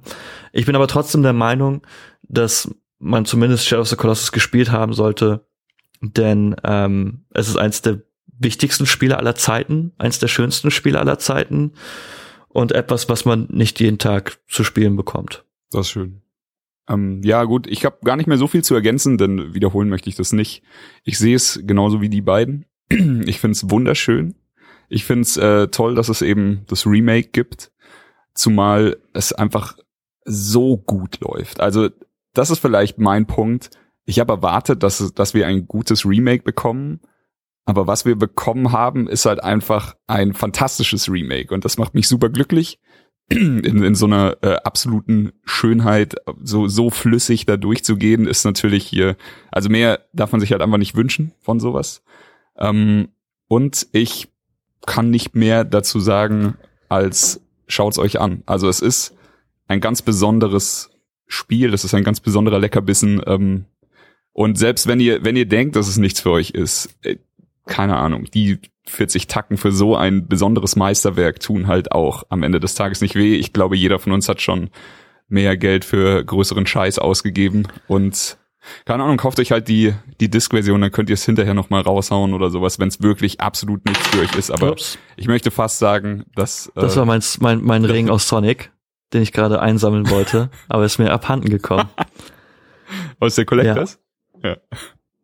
Nee, schaut's euch an. Also tut nicht weh, äh, absolute Empfehlung. Ganz mir. ehrlich, ähm, ich glaube, das habe ich auch bei meinem Gamesfeld-Test geschrieben. Es ist kein Remake, von dem ich am Anfang gesagt hätte, dass ich es brauche jemals, weil die PS2-Version, die PS3-Version für mich auch über jeden Zweifel erhaben sind. Aber jetzt möchte ich es halt nicht mehr missen. Und selbst wenn ja. ähm, ihr sagt so, ey, 40 Euro ist für mich trotzdem sehr viel Geld und ihr habt noch eine PS3 rumstehen, dann kriegt ihr garantiert die Team Ico Collection für, oder ihr könnt sogar Shadow of the Colossus auf der PS3 äh, einzeln runterladen im PSN Store. Da kostet es bestimmt weniger. Denn klar habt ihr dann Einbußen in der, in der Optik, aber das Spiel funktioniert trotzdem. Auch in, in, in der PS3 und PS2-Version. Insofern, wenn ihr das Geld für die PS4-Version habt und ihr wollt die eine schöne Optik, dann klar, greift zur PS4-Version. Aber wenn ihr das Spiel so erleben wollt, dann gibt es auch immer noch die PS3-Version. Hauptsache, ihr spielt Gut. dieses verdammte Spiel. ja, das würde ich auch sagen. Ja.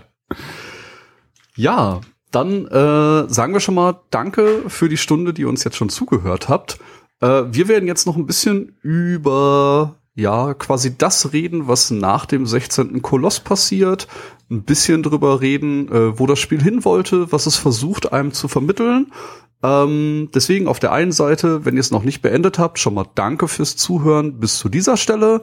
Ähm, wenn ihr unsere Theorien hören wollt oder ein bisschen von dem Schissel, den es im Internet gibt, gerne weiterhören. Ansonsten Marken und später wiederkommen, wenn ihr selbst den Abspann gesehen habt, wie ihr mögt.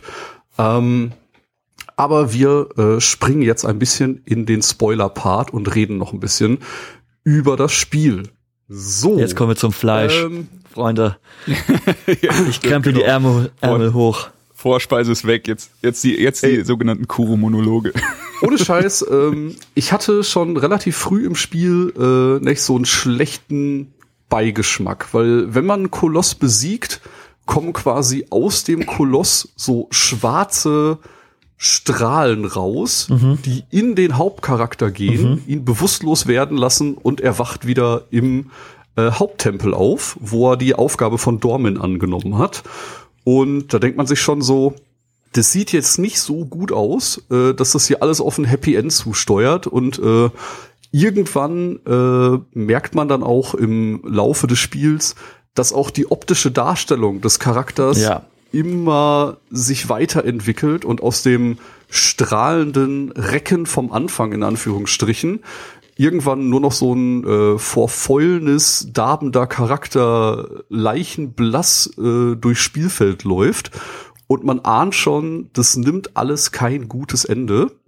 Habt ihr das äh, sofort erkannt, wenn ich dich da unterbrechen darf? Da, also ich muss echt sagen, ich habe wahrscheinlich erst so ab der Hälfte aller Kolosse gecheckt, dass, dass sich die Erscheinung so ein bisschen verändert. Und ich war mir nicht mal sicher. Ich habe es nur so, was, ja, keine Ahnung, weiß nicht. Ich habe irgendwann Kuro gefragt, ob das richtig ist. Nee, also ich hab's, äh, ja, ich habe am Anfang gar nicht so drauf geachtet. Bei mir war so im letzten Drittel des Spiels ist es mir so ein bisschen aufgefallen, dass äh, er immer ja, kränker aussah, wenn man so möchte. Ich glaube, am Anfang sind das auch sehr subtile Änderungen, die da bei Wanda passieren. So ab Koloss Nummer 10 wird es halt deutlicher. Und das fand ich halt schon auf de, bei der PS2-Version so bemerkenswert, weil die Haare dann dunkler werden, äh, die Haut blasser. Und es ist auf der PS4-Version noch mal ein bisschen deutlicher, glaube ich. Ähm, aber ja, wo, wo, worüber, worüber soll ich jetzt reden? Gib mir einfach nur einen Stichpunkt. Ey, Kuro, du kannst jetzt, jetzt gibt's keine Grenze mehr. Du kannst jetzt machen, was du willst. Du kannst springen, du kannst über deinen Lieblingskoloss reden, du kannst mit Theorien anfangen, mit wilden Verschwörungen. So, aber eine Frage habe ich noch. Du hast vorhin von diesem Baum ja. erzählt und sich an dem Adler festhalten und wegfliegen. Mhm. Äh, da wollte ich vorhin nur nicht unterbrechen. Hast du es äh, jetzt in dem Remake auch nochmal angeguckt? Und wie sieht der Baum jetzt Baum aus? sieht ein bisschen anders aus. Ist nicht mehr ganz so schwarz. Also auf der PS2-Version war es halt, glaube ich, tatsächlich einfach so, so eine richtig schwarze Textur. Auf der PS4-Version, ich bin da natürlich auch sofort wieder hingeritten, ähm, ist der immer noch sehr dunkel und hat, also es ist halt so ein sehr mächtiger Baum mit sehr dicken Ästen und alles sehr verzweigt. Und ja, man kann immer noch mit dem Adler äh, an, sich an dem Adler festhalten. Geil. Was ja auch. Es ist aber nicht, äh, nur kurz, es ist nicht nur ein Adler nee, oder gibt's es gibt mehrere mehrere Adler oder ist es nur einer? Ähm, gibt es gibt, also dieser hat halt diese eine spezielle Route. Es gibt immer noch mal wieder Adler, die dir folgen. Es gibt in der Nähe des Schreins einen Adler, den, auf den du, ähm, also es müssen große Adler sein, auf den du springen kannst vom Pferd aus. Du kannst ja, wenn du mit Agro reitest, kannst ist das glaube ich R1 oder einer der rechten Schultertasten. Wenn du reitest und den Analogstick nach vorne drücken, dann stellst du dich ja auf das Pferd. Und dann kannst du noch mal abspringen. Und dann kannst du dich auch festhalten. Und das war am Anfang mal eine Methode, um etwas einfacher auf den Schrein zu kommen. Jedenfalls war das ähm, eine, eine Idee, aber so richtig geklappt hat das nicht. Aber man hat halt oft diese Adler benutzt, um an Orte in der Spielwelt zu gelangen, wo man eigentlich nicht hinkommt. Und da wir im Spoiler-Part sind, man kann auf den Schrein hochklettern, kommt dann dahin, wo die Endsequenz stattfindet, äh, muss aber das Spiel Pi mal Daumen viermal durchgespielt haben, um genug Ausdauer zu Ich habe haben. davon gelesen und fand's mega krass. Einfach weil weil es überhaupt möglich ist. Ich liebe sowas. Aber Und ja, sehr witzig, ich habe es noch nicht selber gemacht. wenn du auf dem Schrein bist, Äh, ich hab's. Ja. gibt es die verbotene Frucht. Und du denkst dir, du bist da oben, denkst, ah, cool, eine Frucht. Kann ich meine äh, Lebensenergie vergrößern? Isst du sie, geht deine Ausdauer komplett zurück. Das ist halt so Das ist- mega geil. Also um da im Spiel hinzukommen, brauchst du, äh, ich habe es mir nachher mal bei YouTube angeguckt, so empfohlen sind äh, dreieinhalb Durchläufe, also irgendwie dreimal durchgespielt plus zehn Kolosse, dann ist dein Ausdauerbalken groß genug, um da hinzukommen. Und als Belohnung gibt's einfach ein Item, das deinen Ausdauerbalken kaputt macht. Das ist so, wow. Ja. Das ist wirklich harter Tobak. Ähm, gibt's eine, ein ähm, Cap für die Ausdauer eigentlich? Also so gibt's irgendwie, dass sie sagen so, ja, und ab achtmal musst du nicht mehr durchspielen, weil dann hast du die Maximum Ausdauer. Es ist sehr witzig, bei der PS2-Version war die Ausdauer ähm, auch, also die Aus, das Ausdauersymbol ist ja ein Kreis. Und in der PS4-Version geht von diesem Kreis halt auch so ein Balken, ähnlich wie die Lebensenergie, zur Seite, also zum Bildschirm rein. Mhm. Auf der PS2-Version wird der Kreis größer. Und irgendwann hat halt dieser Kreis einfach locker vielleicht ein Drittel, mindestens zwei Drittel von dem Bildschirm eingenommen. Und er wird dann immer so halb, also so, so ein bisschen transparent, aber diese, diese Ausdauerleiste konnte absurde Größen annehmen. Okay, dann ist die Frucht ja gar nicht so schlecht. Wir müssen auch das Positive sehen. Genau. Endlich sieht man den Rest des Bildschirms wieder ohne Probleme. Ja, ähm, was ich auch äh, allerdings nur gelesen hatte, nicht selbst gemacht hatte, äh, wenn man schon mal da ist, dann ist man quasi auch am Eingang des Spiels, also wo man äh, den Tempel betritt. Und man kann die ganze komplette Brücke entlang laufen, Ja. äh, über die man quasi in die Spielwelt gekommen ist. Ich habe irgendwie gelesen, das dauert dann irgendwie Acht Minuten. sieben bis neun Minuten, bis du da drüber gelaufen bist. Und äh, das Einzige, was es da gibt, ist, glaube ich, eine von den Münzen, über die du eingangs Ja, das ist eine Münze mehr als auf der PS2-Version. Ja, genau. Deswegen, also da ist ein kleines Collectible versteckt. Also wenn ihr da einmal die äh, 20 Minuten euch nehmt, um hin und zurück zu laufen, äh, herzlichen Glückwunsch, ihr habt eine Münze mehr eingesammelt. Ist und wichtig. Äh, genau, genau. Ansonsten, äh, da haben wir jetzt noch gar nicht groß drüber geredet. Also es natürlich kurz anklingen lassen. Wenn ihr den 16. Koloss niedergestreckt habt, äh, passiert das Offensichtliche. Äh, es stellt sich raus, dass der Deal mit Dormin doch nicht so cool war, wie äh, er sich anfangs angehört hat. also ähm, Dormin ist quasi ein Dämon, der ja ins verbotene Land verbannt wurde und dessen Essenz, nenne ich es jetzt einfach mal, in die 16 Kolosse eingebaut wurde. Da- Das heißt, die 16 Kolosse sind eigentlich Gefängnisse für eben die 16 Teile von Dormin. Und dadurch, dass wir eben die Kolosse zerstört haben, haben wir die Teile in uns aufgenommen und äh, werden quasi zur Reinkarnation des Dämons und ja, haben dafür gesorgt, dass die Kacke richtig am Dampfen ist. Also wie man äh, irgendwann im Spiel schon so durch ein ungutes Gefühl vermutet oder mitgeteilt bekommt, nicht mitgeteilt, aber man hat halt so das Gespür dafür, wir sind weit von einem Happy End entfernt. Und ähm, wie war das denn für euch? Habt ihr das irgendwie auch so kommen sehen oder wart ihr doch sehr überrascht in dem Moment? Ähm, Ähm, ich glaube, muss niemand, es darf niemand auf dieser Welt geben, der dieses Spiel bis zum 16. Koloss spielt und sich nicht denkt, so, das wird nicht gut ausgehen. Also ich Ja. kann mir nicht vorstellen, dass es da irgendjemand gibt, der sich denkt, so, boah, jetzt gibt's gleich das schönste Happy End der Videospielgeschichte. Genau. Aber ähm, ich hatte Glücklich bis ans Ende ihrer Tage. Richtig. Ich hatte einfach, äh, keine Ahnung, du bist halt dann irgendwann auch.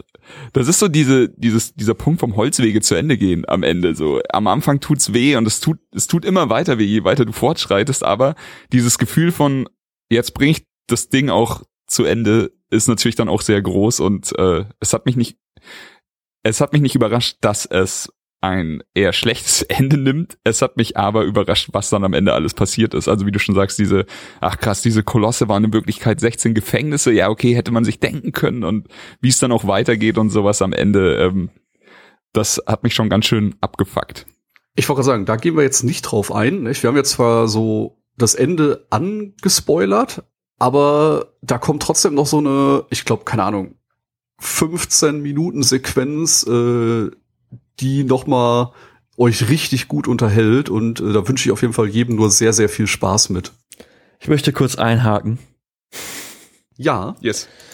Ähm, Dormin ist ja kein Dämon. Es gibt ja die Theorie, Okay. dass äh, Dormin ein Gott ist. Das ist ja auch relativ sicher. Und äh, es gibt eine Theorie, die geht noch ein bisschen weiter, die besagt, dass Dormin ein, ein alter Gott war, der sowohl Licht und Schatten symbolisiert, äh, Mann und Frau, gut und böse. Und es irgendwann dazu kam, dass, wie es halt nun mal so ist mit Menschen, die sich dann ähm, eine, eine neue Religion entstanden ist, ähm, mit, mit einem, mit einer Gottheit, die halt nur das Gute repräsentiert. Und aufgrund dessen es dazu kam, dass Dormin im verbotenen Land eingesperrt wurde. Das ist so, so eine Theorie, die es halt gibt. Und ich bin mir, glaube ich, gar nicht sicher, also ich würde, das ist halt das, was man diskutieren könnte, ähm, dass diese 16 Kolosse tatsächlich Gefängnisse sind. Sie, also ich würde nicht sagen, dass es Gefängnisse sind. Ich würde eher sagen, dass es halt irgendwie von Dormin, weil er noch ein bisschen Macht im verbotenen Land hat, dann immer erschaffen werden, um halt, wenn sie besiegt werden, und das sind ja dann diese, diese, diese schwarz-weißen, naja, Tentakel, die dann aus dem Koloss kommen, halt in, in Wanda eindringen und halt Mhm. Sollen wir über das Ende reden? So ein bisschen? Ey, wegen mir, wir haben jetzt einen Spoiler-Tag rausgehauen, wegen mir können wir tatsächlich jetzt über alles reden, weil sonst müssten wir uns immer wieder irgendwie den Mund verbieten gegenseitig und Ähm, sowas. es ist ja so, wenn die 16 Kolosse getötet ist und man sieht ja, das nimmt ja auch, das verändert ja Wanda. Und es verändert Wanda ja am Ende sogar ziemlich extrem, dass Dormin als Gott einfach sich jetzt die Hülle von Wanda genommen hat und ihn dann halt ähm, kontrolliert, um halt wieder aus dem verbotenen Land zu kommen. Und da gibt es ja dann noch Lord Eamon, der ja im Laufe der Geschichte oder den man ja immer mal wieder sieht, der dann auch so seine Einflüsse darauf hat. Ich glaube, ich würde sogar fast so weit gehen und sagen, dass Lord Eamon oder zumindest ähm, jemand aus aus der Gruppierung oder wie könnte man das sagen, Clan, Glaubensgemeinschaft, Stamm. wo er auch offensichtlich Wanda dazu gehörte, was man ja an dem Cape sieht mit mit den Verzierungen, ähm, Ja. halt dann wieder das verhindern möchte. Man denkt eigentlich die ganze Zeit so, ey, dieser Lord Eamon ist eigentlich der Bösewicht, aber ist er ja eigentlich nicht. Aber ich habe noch eine Frage an euch. Und Ja, zwar eine relativ simple Frage. Glaubt ihr, dass ähm, Wanda und Mono, das Mädchen, dass, es, dass die ein Paar waren? Na, das ist die schwerste Frage. Das ist das Ding, was mich schon seit Ewigkeiten äh, beschäftigt, seit ich das jetzt durchgespielt habe. Aber Ich glaube nicht. ich, also, was sind die Optionen? Es könnte sein, dass, dass sie die Schwester ist und er sie deswegen unbedingt retten will. Es könnte sein, dass sie ein Paar waren. Es könnte sein, dass, dass er sie einfach nur verehrt oder liebt und keine Ahnung, sie ihn gar nicht, der die Gefühle nicht erwidert. Ich habe allerdings äh, noch nicht meine ideale Lösung dafür gefunden. Ich fand am Ende, als sie erwacht, hätte ich mir, also in meinem Kopf war es eigentlich die ganze Zeit so, dass sie Liebende sind, aber da hatte ich ein bisschen zu wenig Reaktion von ihrer Seite, denn selbst wenn hier Wanda gerade im äh, Full Demon Form äh, am Start ist oder eben sich äh, darin dahingehend transformiert, hätte ich doch eher ein Erkennen in ihrem Gesicht vermutet, Mhm. was ich dann aber nicht so wirklich wahrgenommen habe. Wie war das für euch? Ja, definitiv. Also das lässt ja, also wenn Mono erwacht und man merkt so, okay, das hat geklappt, kann man natürlich spekulieren, so, ey, ist halt, hat sie vielleicht ihre Erinnerung verloren dadurch. Dafür gibt's natürlich keine Indizien. Andererseits, wenn äh, Mono und Wanda ein Paar gewesen wären, dann hätte sie ja zumindest das Pferd erkennen müssen, weil man kann ja davon ausgehen, aufgrund der Tatsache, dass Wanda und Akro das Pferd halt ein schon schon eng, enges Bündnis haben. Man muss sich ja vorstellen, was das Pferd alles auf sich nimmt, um damit Wanda halt ähm, die Aufgabe erfüllen kann. Und es hört ja auch ziemlich gut. Oh Gott, dann müssen wir gleich noch auf eine Stelle eingehen, die mich gekillt hat. Aber machen wir gleich. Und dann hätte sie ja zumindest das Pferd erkennen müssen. Von daher gehe ich eher davon aus, dass er in sie verliebt war und er nicht einverstanden war, dass sie wahrscheinlich, also sie wird ja wahrscheinlich geopfert worden sein. Wahrscheinlich sogar, vielleicht Von sogar Lord Eamon. Eamon. Ähm, Ja. Und er schnappt sich dann halt einfach das Schwert und sagt so, nope, das fand ich jetzt nicht so cool. Ja, ich glaube, das ist tatsächlich die Idee, an die ich auch am meisten äh, glaube, dass sie quasi irgendwie bei, einer, bei einem Opferritual äh, dran glauben musste und er dann eben im Rahmen dessen seiner seinem Clan, seiner Gruppierung den Rücken zuwendet, eben dieses Schwert entwendet und äh, mit ihr ins verbotene Land reist. Also Motivation, ne, ob es jetzt einfach Ungerechtigkeit ist oder verschmähte Liebe oder sonst was, aber auf jeden Fall, äh, dass der Lord tatsächlich irgendwie für den Tod verantwortlich ist und er deswegen sagt, this shit, Schwert geklaut, Leiche mitgenommen und dann äh, ja versuchen eben diesen Wiederbelebungsversuch zu starten. Gut, ich komme jetzt kurz zu dem, äh, zu dem Pferd. Agro, Ja. ähm, die ganze Zeit ist es ja doch der treueste Begleiter, den du an deiner Seite hast in dieser einsamen Welt. Und natürlich hast du hier mal eine Eidechse und da mal einen Vogel. Aber äh, das, du kannst dich halt immer auf dieses Pferd verlassen. Und selbst wenn du am Arsch der Welt bist und das rufst, dann kommt's. Und äh, wenn ich eine Bindung in diesem Spiel hatte, dann war es doch die zu meinem Pferd. Und ähm, das war auch eine der wenigen Male, die ich gestorben bin in dem Spiel, war kurz vor Schluss. Ich glaube, es war sogar der Weg zum letzten Koloss, ähm, weil ich mein Pferd abgestellt hatte, bin weitergelaufen und wollte unbedingt so eine so eine Lücke überwinden. Und ich habe es zwei, dreimal versucht, fast geschafft und ich habe immer nicht verstanden, wieso er sich jetzt nicht festhält, bin aber dann in den Tod gestürzt, bis ich dann eben mal mein Pferd mitgenommen habe und bin mit ihm äh, über diese Brücke gesprungen, weitergelaufen und dann äh, gibt's für mich die traurigste Stelle in dem Spiel, dass äh, das Pferd dich abwirft, du es noch schaffst, aber das Pferd dann in den eigenen Tod stürzt beim Versuch, dich zu retten. Und das hat mich gekillt. Also das hat mich wirklich gebrochen. Also Ich war, ich war so traurig wie selten, weil wegen, sagen wir mal, einem, dem Ableben von meinem Begleiter und nicht wegen, also es ist, keine Ahnung, das hat mich wirklich ganz schön mitgenommen. Wie war das für euch? Ich habe, glaube ich, geweint. Ja. Ich habe geheult. Ich dachte, nein. Also ich meine, Wanda ist ja die, ein, die einzige Bezugsperson neben einer Leiche, die auf einem Altar liegt, mit der du ja nicht viel interagierst. Ähm, ich fand's mega scheiße.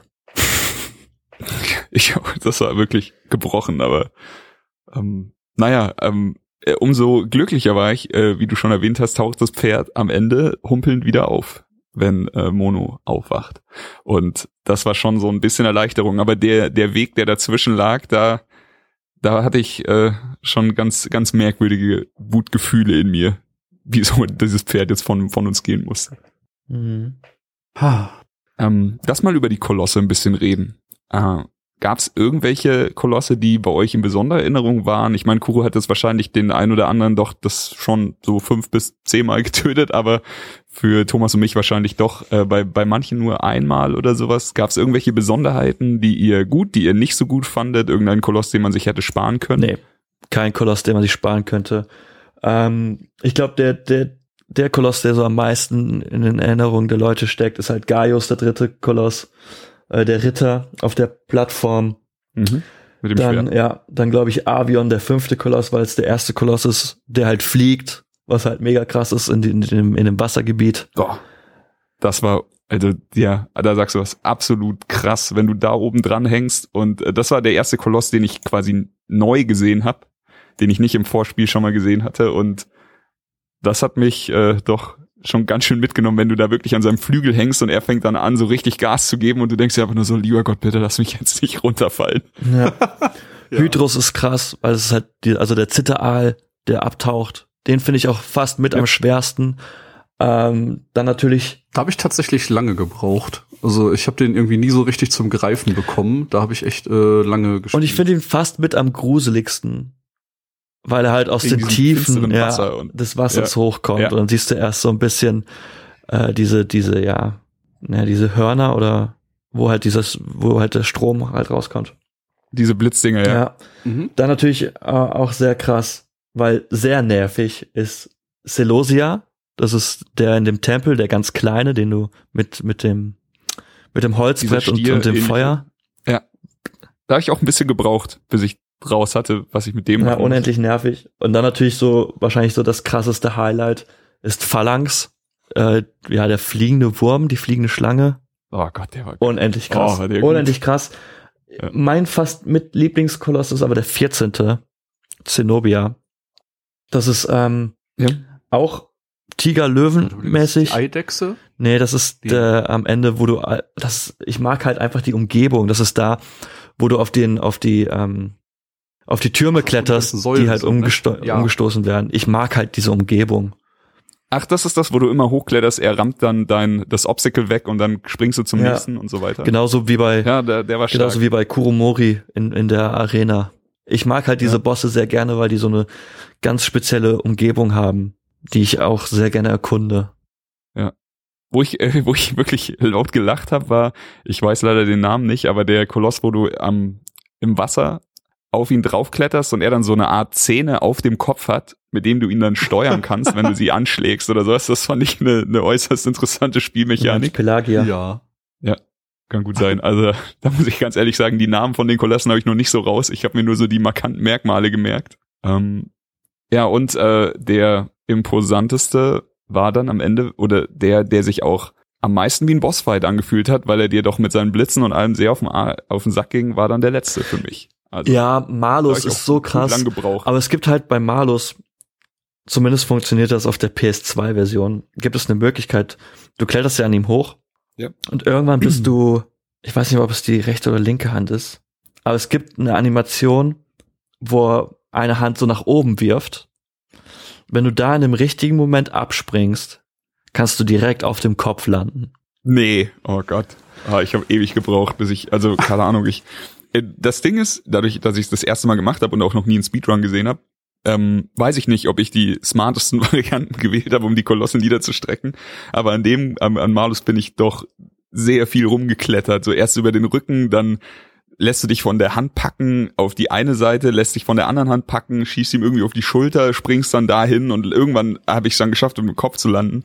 Aber ähm, kann, ich, ich habe mir überlegt, ob es vielleicht einen smarteren Weg gibt, als einfach die, den kompletten Körper abzuklettern. Also das ist auf jeden Fall schon der richtige Weg, aber es gibt sozusagen einen Shortcut. Aber ich habe noch nicht ausprobiert, ob das auf der PS4-Version klappt. Also kann, also es war, ich weiß auch nicht mehr genau, wie es funktioniert, aber irgendwann versucht er dich halt so abzuwimmeln und wenn du dann im richtigen Moment von der Hand springst, fliegst du halt Ja. einfach super hoch in die Luft und kannst dann auf dem Kopf landen.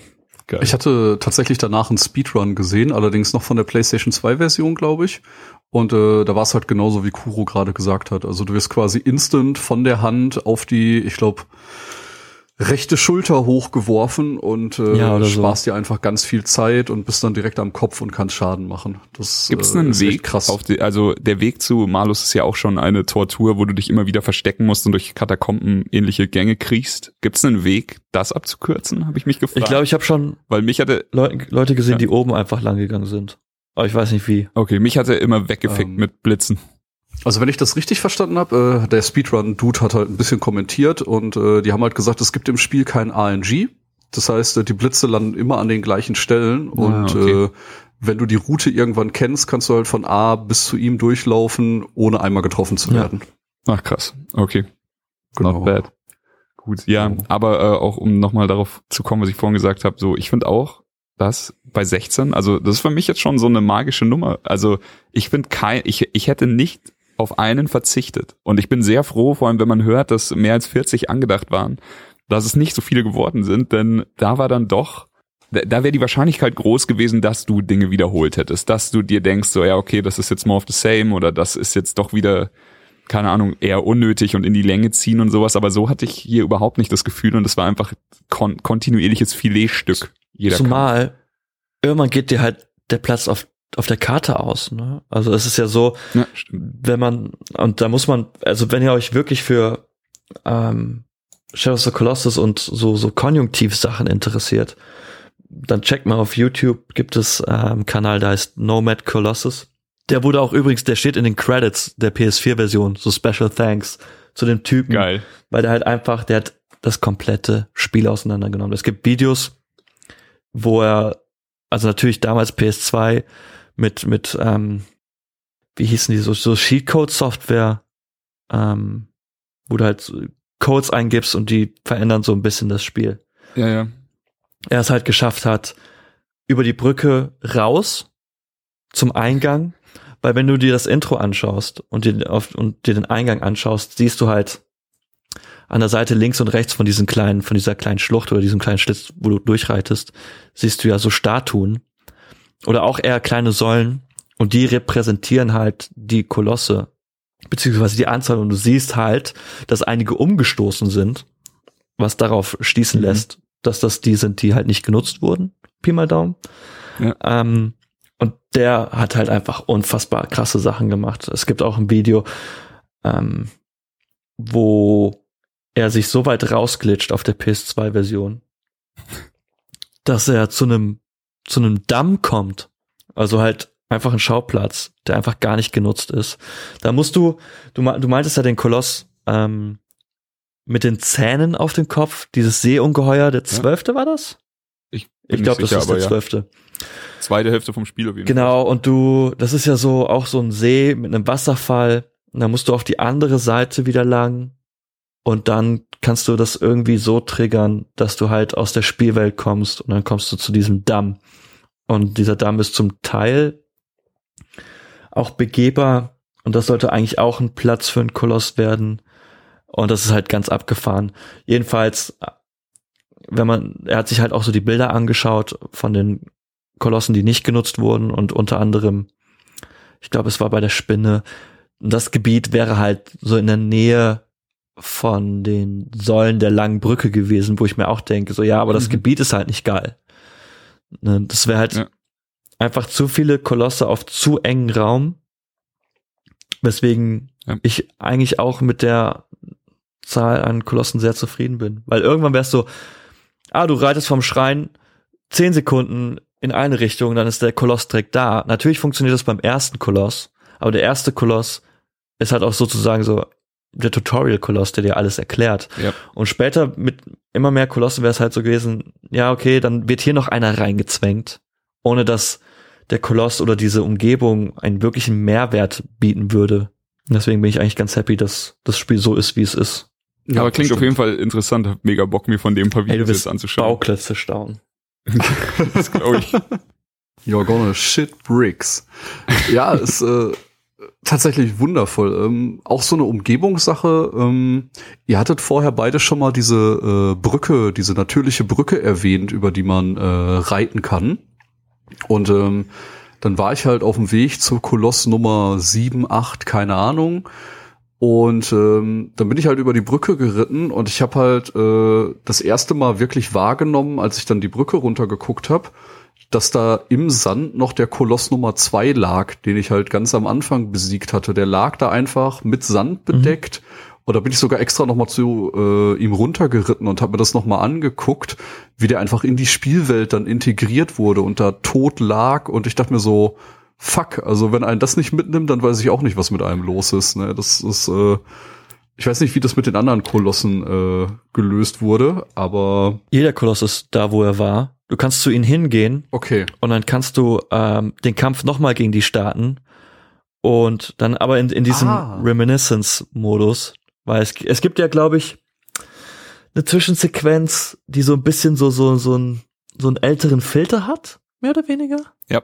Und diese Kämpfe sind dann in diesem Filter. Ich glaube, das kannst du ja auch per se so einstellen in der PS4-Version, dass du diesen Nostalgie-Filter heißt der, glaube ich, auf Deutsch, dass du Genau. den einstellen kannst. Aber wenn du dann noch mal zu den Kolossen gehst, die halt besiegt wurden, kannst du halt noch mal gegen die kämpfen mit diesem Nostalgie-Filter. Das ist ganz cool. Cool. Und es gibt, wie gesagt, Okay, ja, später noch diesen. Time-Attack-Modus.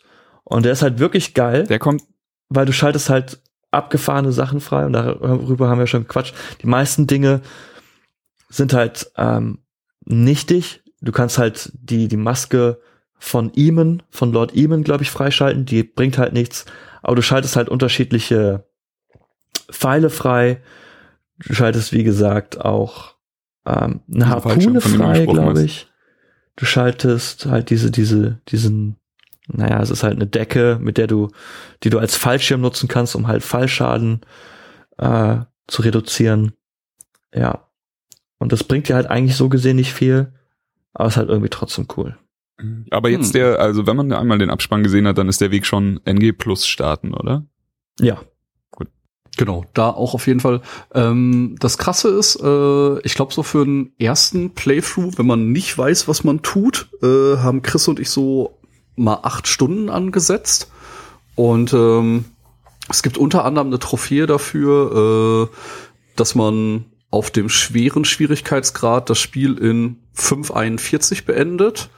Und das Krasse ist halt wirklich, wenn man weiß, wo alle Kolosse sind und wenn man weiß, wie die ganzen Mechaniken funktionieren, dann ist das Spiel, ich sag mal, in zweieinhalb Stunden zu beenden, ja. oder? Also wenn man nicht mehr über die Karte irrt und irgendwas sucht und wenn man bei jedem Koloss schon weiß, was man machen muss, dann kann man das Ding richtig äh, wegsnacken. Das fand ich äh, sehr beeindruckend.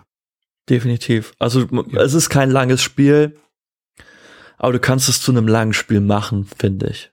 Genau, genau. Also die Spielwelt bietet halt äh, natürlich ganz viel Potenzial, dass man sich da drin verliert und hier noch was erkundet und da noch was schaut. Aber äh, ich finde es halt wirklich krass, äh, ja, wie straight man das durchspielen kann, wenn man denn möchte. Vor allem jeder, äh, jeder Bossfight verliert halt auch natürlich an, also natürlich erstens an Schrecken und zweitens ja. auch an Zeit, wenn du ganz genau weißt, wie du was triggern musst und triggern kannst. Ich finde aber trotzdem, dass genau. irgendwie, dass die, diese Imposanz nie verschwindet. Auch wenn ich jetzt irgendwie nach, ja. keine Ahnung, wie oft ich dieses Spiel durchgespielt habe. Wenn ich zu einem Koloss komme, denke ich mir so, oh ja, das ist cool. ja. Hallo, alter Freund. so sieht man sich wieder. Ich werde dich erneut zur Strecke bringen. ha. Ja, ähm, Habt ihr noch irgendwas, das ihr unbedingt loswerden wolltet? Oder wollen wir es langsam packen? Hm, ich denke, Kuh hat bestimmt noch die ein oder andere fiese Theorie. ja, man könnte vielleicht noch kurz drüber reden. Hm. Aber es macht halt auch vielleicht nicht so unbedingt viel Sinn, ob es ein Prequel oder ein Sequel zu Ico ist. Aber den, über den Zusammenhang ähm, kannst du bestimmt ein paar Worte verlieren, oder? Da habe ich tatsächlich auch was zu gesehen. Also ich werfe jetzt einfach mal Internet rein, ohne mich selber äh, so sehr damit beschäftigt zu haben da die Wiedergeburt, äh, die man äh, ja am Ende des Spiels sieht, Hörner mhm. hat, haben viele vermutet, dass ähm, Shadow of the Colossus vor Ico spielt. Ja, ich glaube, das ist sogar auch offiziell bestätigt, dass das der Fall ist. Ganz einfach aus dem Grund. Will einer von euch äh, kurz, nur damit wir jetzt nicht über was reden, obwohl, Will einer kurz zusammenfassen, was man denn am Ende für eine Sequenz sieht? Da sind wir ja vorhin drüber gesprungen quasi. Also ganz, ganz kurz. Äh, Dormin kriegt seine volle Power, äh, übernimmt den Körper von Wanda. Lord Eamon sagt so, ja, finde ich jetzt nicht so geil, sperrt ihn wieder ein. In, in diese, naja, ist das ein Brunnen? Ist es, mhm. Nennen wir es Brunnen. Ähm, ja. Und der ist auch eigentlich relativ interessant, weil am Anfang von The Last Guardian, wenn du äh, das Schild findest, kommst du ja in diesen, in diesen kalten Raum und da gibt es genau den gleichen Brunnen. Und man weiß, dass es nee. mehr oder weniger der gleiche Brunnen ist, weil an einer Stelle, da wo du halt, glaube ich, äh, dann reingesogen wirst, ist halt diese Aussparung und ich glaube, die ist bei The Last Guardian ebenfalls. Ebenfalls war ich, habe ich The Last Guardian gespielt und dachte so, oh. Und wo jeder einfach wahrscheinlich dumm dran vorbeigelaufen ist, so, haha, okay, hier ist Schild, ich gehe wieder zurück. Stand ich da erstmal irgendwie so eine Viertelstunde und dachte so, ist das, ist das das gleiche wie in Shadow of the Colossus? Vom Setting her, äh, The Last Guardian spielt dann vor, also ist eigentlich das erste nee, nee, Spiel Last Guardian ist das letzte oder? Spiel. Das letzte, okay. Äh, ich dachte, das wäre Also man sagt noch Colossus, Ico und Guardian. Man, also das erste Spiel ist halt Shadow of the Colossus, weil genau, äh, Mono wird ja dann wiederbelebt schaut sich dann ein bisschen um und findet halt das Baby mit den Hörnern. Und man geht davon aus, ja. dass das Baby mit den Hörnern das erste dieser Art ist. Und man geht dann halt auch davon aus, dass es Mono und das Baby irgendwie schaffen, aus dem verbotenen Land wieder rauszukommen. Und in Alko ist es ja so, dass du einen Jungen spielst, der Hörner hat und der kommt ja in dieses Schloss, wird er halt eingesperrt oder verbannt und da sind ja und der kommt halt der wird halt in eine Statue gepackt, mehr oder weniger, eingesperrt und dann einfach in so, in so, so eine Wand abgestellt und dann fällt er da raus, weil es irgendwie, glaube ich, ein Erdbeben oder so gibt. Und du siehst halt, dass es schon ganz viele von diesen Statuen gibt, weswegen man grundsätzlich sagt, dass Aiko auf jeden Fall nach Shadow of the Colossus spielt. Das ist auch sehr interessant, denn in Shadow of the Colossus im verbotenen Land gibt es einen Ort, der aussieht wie der Strand aus Ico, ohne jetzt Ico zu groß äh, spoilern zu wollen.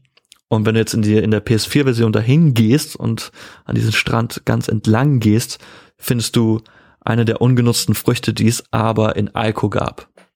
Punkt. Krass. Das ist ja mega geil.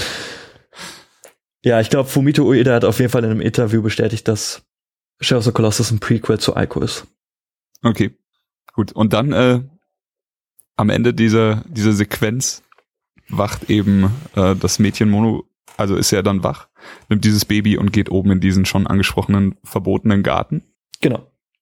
Und da, wo du ähm, also ich weiß jetzt nicht, ob es irgendwelche Unterschiede zu der PlayStation 2, PlayStation 3 Version gibt, aber da oben ist da dann doch ein Reh, wenn ich mich recht erinnere, und noch ein bisschen Tierwelt und keine Ahnung, da, das war schon der Moment, wo ich einfach nur noch den Kopf geschüttelt habe und gedacht habe, Alter, ja. was habe ich hier gerade gesehen? Ich meine, man muss ja auch sagen, ähm, klar, das Reh zeigt halt so, ey, hier, es gibt Möglichkeiten für dich zu überleben. Sie muss ja auch nicht zwingend oben auf dem Schrein bleiben sie kann ja auch wieder runter und da gibt es ja genü genügend Orte, wo du halt auch Fische gesehen hast, wo du halt auch diese Eidechsen ja. gesehen hast. Vielleicht ist es ja sogar so, und das ist jetzt einfach nur eine komplett blaue Vermutung meinerseits, dass diese verbotene Land gar nicht mehr so verboten ist. Klar kommt da keiner mehr hin, weil die Brücke geht am Ende kaputt. Also ist es, kann man so gesehen eigentlich nicht mehr rein. Aber vielleicht ist es trotzdem nicht mehr so verboten, weil Dormin ja dann quasi nicht mehr existiert. Ähm, kann man natürlich die Frage stellen, okay, Eamon, warum hast du nicht einfach sofort die Brücke kaputt gemacht, von vornherein? äh, aber das ist halt, das muss man halt einfach im Kontext des Spiels einfach so hinnehmen. Ähm, ja. Aber ja, ich gehe davon aus, dass halt Mono und das Baby oder der Junge äh, irgendwann einen Weg daraus finden und dann halt so dieses gehörnte, diese gehörnten Kinder, ähm, dass das dann halt losgeht. Darüber reden wir dann im Ico Remake Podcast. Oh, ich hoffe, dass ich hoffe, das kommt. Ico ist nämlich auch ziemlich ja. geil. Ja, steht auch noch auf meiner Liste. Aber ja, mal gucken. Jetzt werde ich das wahrscheinlich erst nochmal Colossus nochmal durchspielen. Und mir endlich mal einen Speedrun zu dem Thema anschauen. Gut. Aber von meiner Seite gibt's auf jeden Fall nicht mehr viel, was wir jetzt noch nicht erwähnt haben. Ja, es, äh, es ist halt ein sehr interessantes Spiel, weil es ist halt so einfach, ne? Es, es, es erzählt dir tatsächlich wenig und dadurch geht halt dein Kopfkino an und du gerätst ja. halt ins Grübeln. Das, das mag ich halt sehr. Das ist vielleicht auch das äh, bewundernswerteste, also was bei mir hängen geblieben ist, weil ich, ich ja, ey, ich, ich sag's jetzt einfach, wie es ist, so, du, jeder, jeder wusste, dass das Spiel krass ist. Also es ist jetzt nicht so, dass das Remake auf die PS4 kommt und auf einmal ganz viele Leute irgendwie allen erzählen müssen, Shadow of the Colossus ist ein krasses Videospiel. Jeder, der sich mit der Materie ein bisschen auskennt, auch wenn die Vorgänger nicht groß erfolgreich waren, hatte aber davon gehört, dass es emotional anders und ein Kunstwerk ist und sowas. Das ist jetzt auf jeden Fall in, in jedem Kopf drin. Aber ähm, wie es mich doch bewegt hat, habe ich mir nicht vorstellen können. Und auch wie, weil weil es halt doch so simpel ist, wie gut dieses Spiel mit mir funktionieren kann, wusste ich auch nicht, auf welcher Ebene mich das berührt und sowas. Und das äh, hat mich dann doch eine ganz besondere Reise mitgenommen, was wunderschön war. Ja, und das Schöne ist, also es ist halt so dieses typische weniger ist mehr Ding. Und das trifft halt, ja. glaube ich, auf keinem Spiel so zu wie bei Shadow of the Colossus. Ähm, das Schöne ist, wie gesagt, Nomad Colossus YouTube-Kanal sollte man auschecken für so Geheimnissenkram und Zeug, das es nicht im Spiel gibt, aber trotzdem irgendwie man sich anschauen kann. Abgesehen von den Kolossen. Ähm, aber wie, man nennt ihn halt den, den Beta-Damm. Ähm, oder der hat halt auch sich, es gab mal eine Demo-Version im offiziellen PlayStation-Magazin. Da gab es auch eine Möglichkeit, den Schrein hochzuklettern. Dann siehst du halt so eine, äh, siehst du halt auch Mono, aber die steht da halt einfach nur mit den Armen ausgestreckt, so eine Art, ähm, als, als würde man einfach nur manchmal macht man das ja, Spielfiguren hinzusetzen mit ausgespreizten Armen, um halt einfach so das, das Scaling sich anzuschauen. Ja. Oder Belichtung und ja. so ein Kram. Das ist sehr, sehr geil. Dann gibt es auf GameFAQs, und ich glaube, da habe ich dir den Link ja auch schon geschickt, Chris. Jawohl. Ein Dokument von, äh, geschrieben von Rio Kase und I am Dave. Ich glaube, es sind 50 Seiten. Pi mal Daumen. Ja. Wenn man sich, ich habe mich, Danke übrigens dafür. Ich habe in der Nacht sehr wenig ich habe mir das mal ausgedruckt und das halt komplett durchgelesen. Es ist auf jeden Fall sehr viel mit äh, Theorien zur Hintergrundgeschichte, mit Theorien zum verbotenen Land, äh, wo das Ende ein bisschen aufgeschlüsselt wird, äh, Metatheorien, ne, also Dinge, die nicht wirklich Fakt sind, aber die man sich erschließen kann oder die man vermuten kann, zu Dormin, den Kolossen, Wanda, warum Wanda das macht, warum Wanda Mono wiederbeleben will, ob Ico das Prequel ist oder Shadow of the Colossus, Shadow of the Colossus das äh, Prequel ist. Allen möglichen Kram. Und es gibt Ich werde die, ich ganz kurz, ich werde die beiden Links, also von dem Gamefax Ding und auch den YouTube-Kanal, werde ich einfach bei uns auf der Webseite äh, mit verlinken. Dann müsst ihr alle nicht so viel danach suchen. Und es gibt noch ein Buch, das heißt Ico Castle in the Mist. Ich glaube, es gibt's nur in Englisch, geschrieben von äh, Miyuki Miyabe. Das passt jetzt nicht zu Shadow of the Colossus, aber weil das halt alles ein Universum ist, kann man sich das auch gerne mal Ja. durchlesen.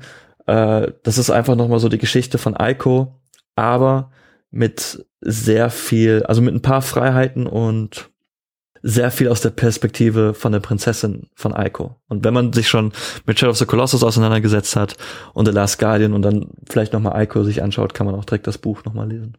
Dann habt, dann habt ihr alles. Da ist der Weg nicht mehr so Sehr weit gut. hin. Ja. Das klingt doch sehr, sehr spannend. Also ich habe äh, mir die ganzen Sachen tatsächlich noch nicht angesehen. Also da äh, werde ich wahrscheinlich als erstes mal in den YouTube-Kanal reinspringen und dann mal weiterschauen. Ähm, ja, ich würde sagen, äh, wir machen jetzt hier einfach mal äh, den Cut.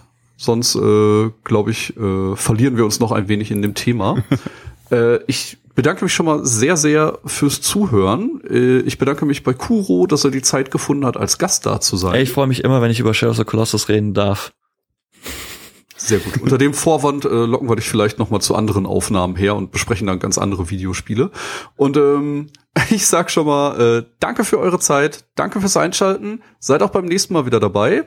Und die Abschlussgewörte gehören Chris und Kuro. Tschüss. Gut, ähm, dann von meiner Seite auch nochmal, Kuro, danke. Ähm, ich glaube, das war das richtige Spiel, um dich hier an Bord zu haben. Wir, wir hatten ja drüber gequatscht, mit Monster Hunter aufzunehmen und dann, als äh, ich gesehen habe, dass der Release von Colossus eine Woche später ist, äh, habe ich dann auch einfach nur gefragt, ob du darauf Bock hast. Ja, Mann, auf jeden Fall. Das war wahrscheinlich auch richtig so.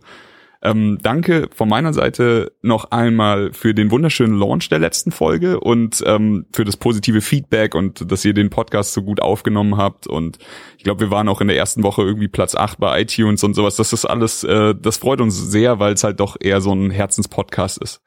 Und wir so gerne über Videospiele quatschen. Ähm, ja, und das Spiel haben wir alle schon zugesagt, guckt's euch an. Auf jeden Fall äh, ist was Besonderes, was ganz Besonderes, was ihr so wahrscheinlich nie gesehen habt oder sehr, sehr schwer finden werdet in der Videospielwelt. Und die letzten Worte jetzt noch für Kuro. Ich möchte mich entschuldigen, falls man meinen Magenknurren gehört hat zwischenzeitlich. Ich habe Hunger. Äh, abgesehen davon, ich liebe Shadow of the Colossus. Ich liebe es so sehr. Hat man rausgehört.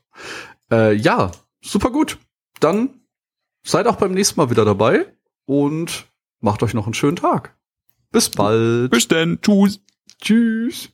Das war Darf ich vorstellen. Mehr von Chris und Thomas findet ihr auf darfichvorstellen.com und unter darf ich folgen auf Twitter. Bis zum nächsten Mal.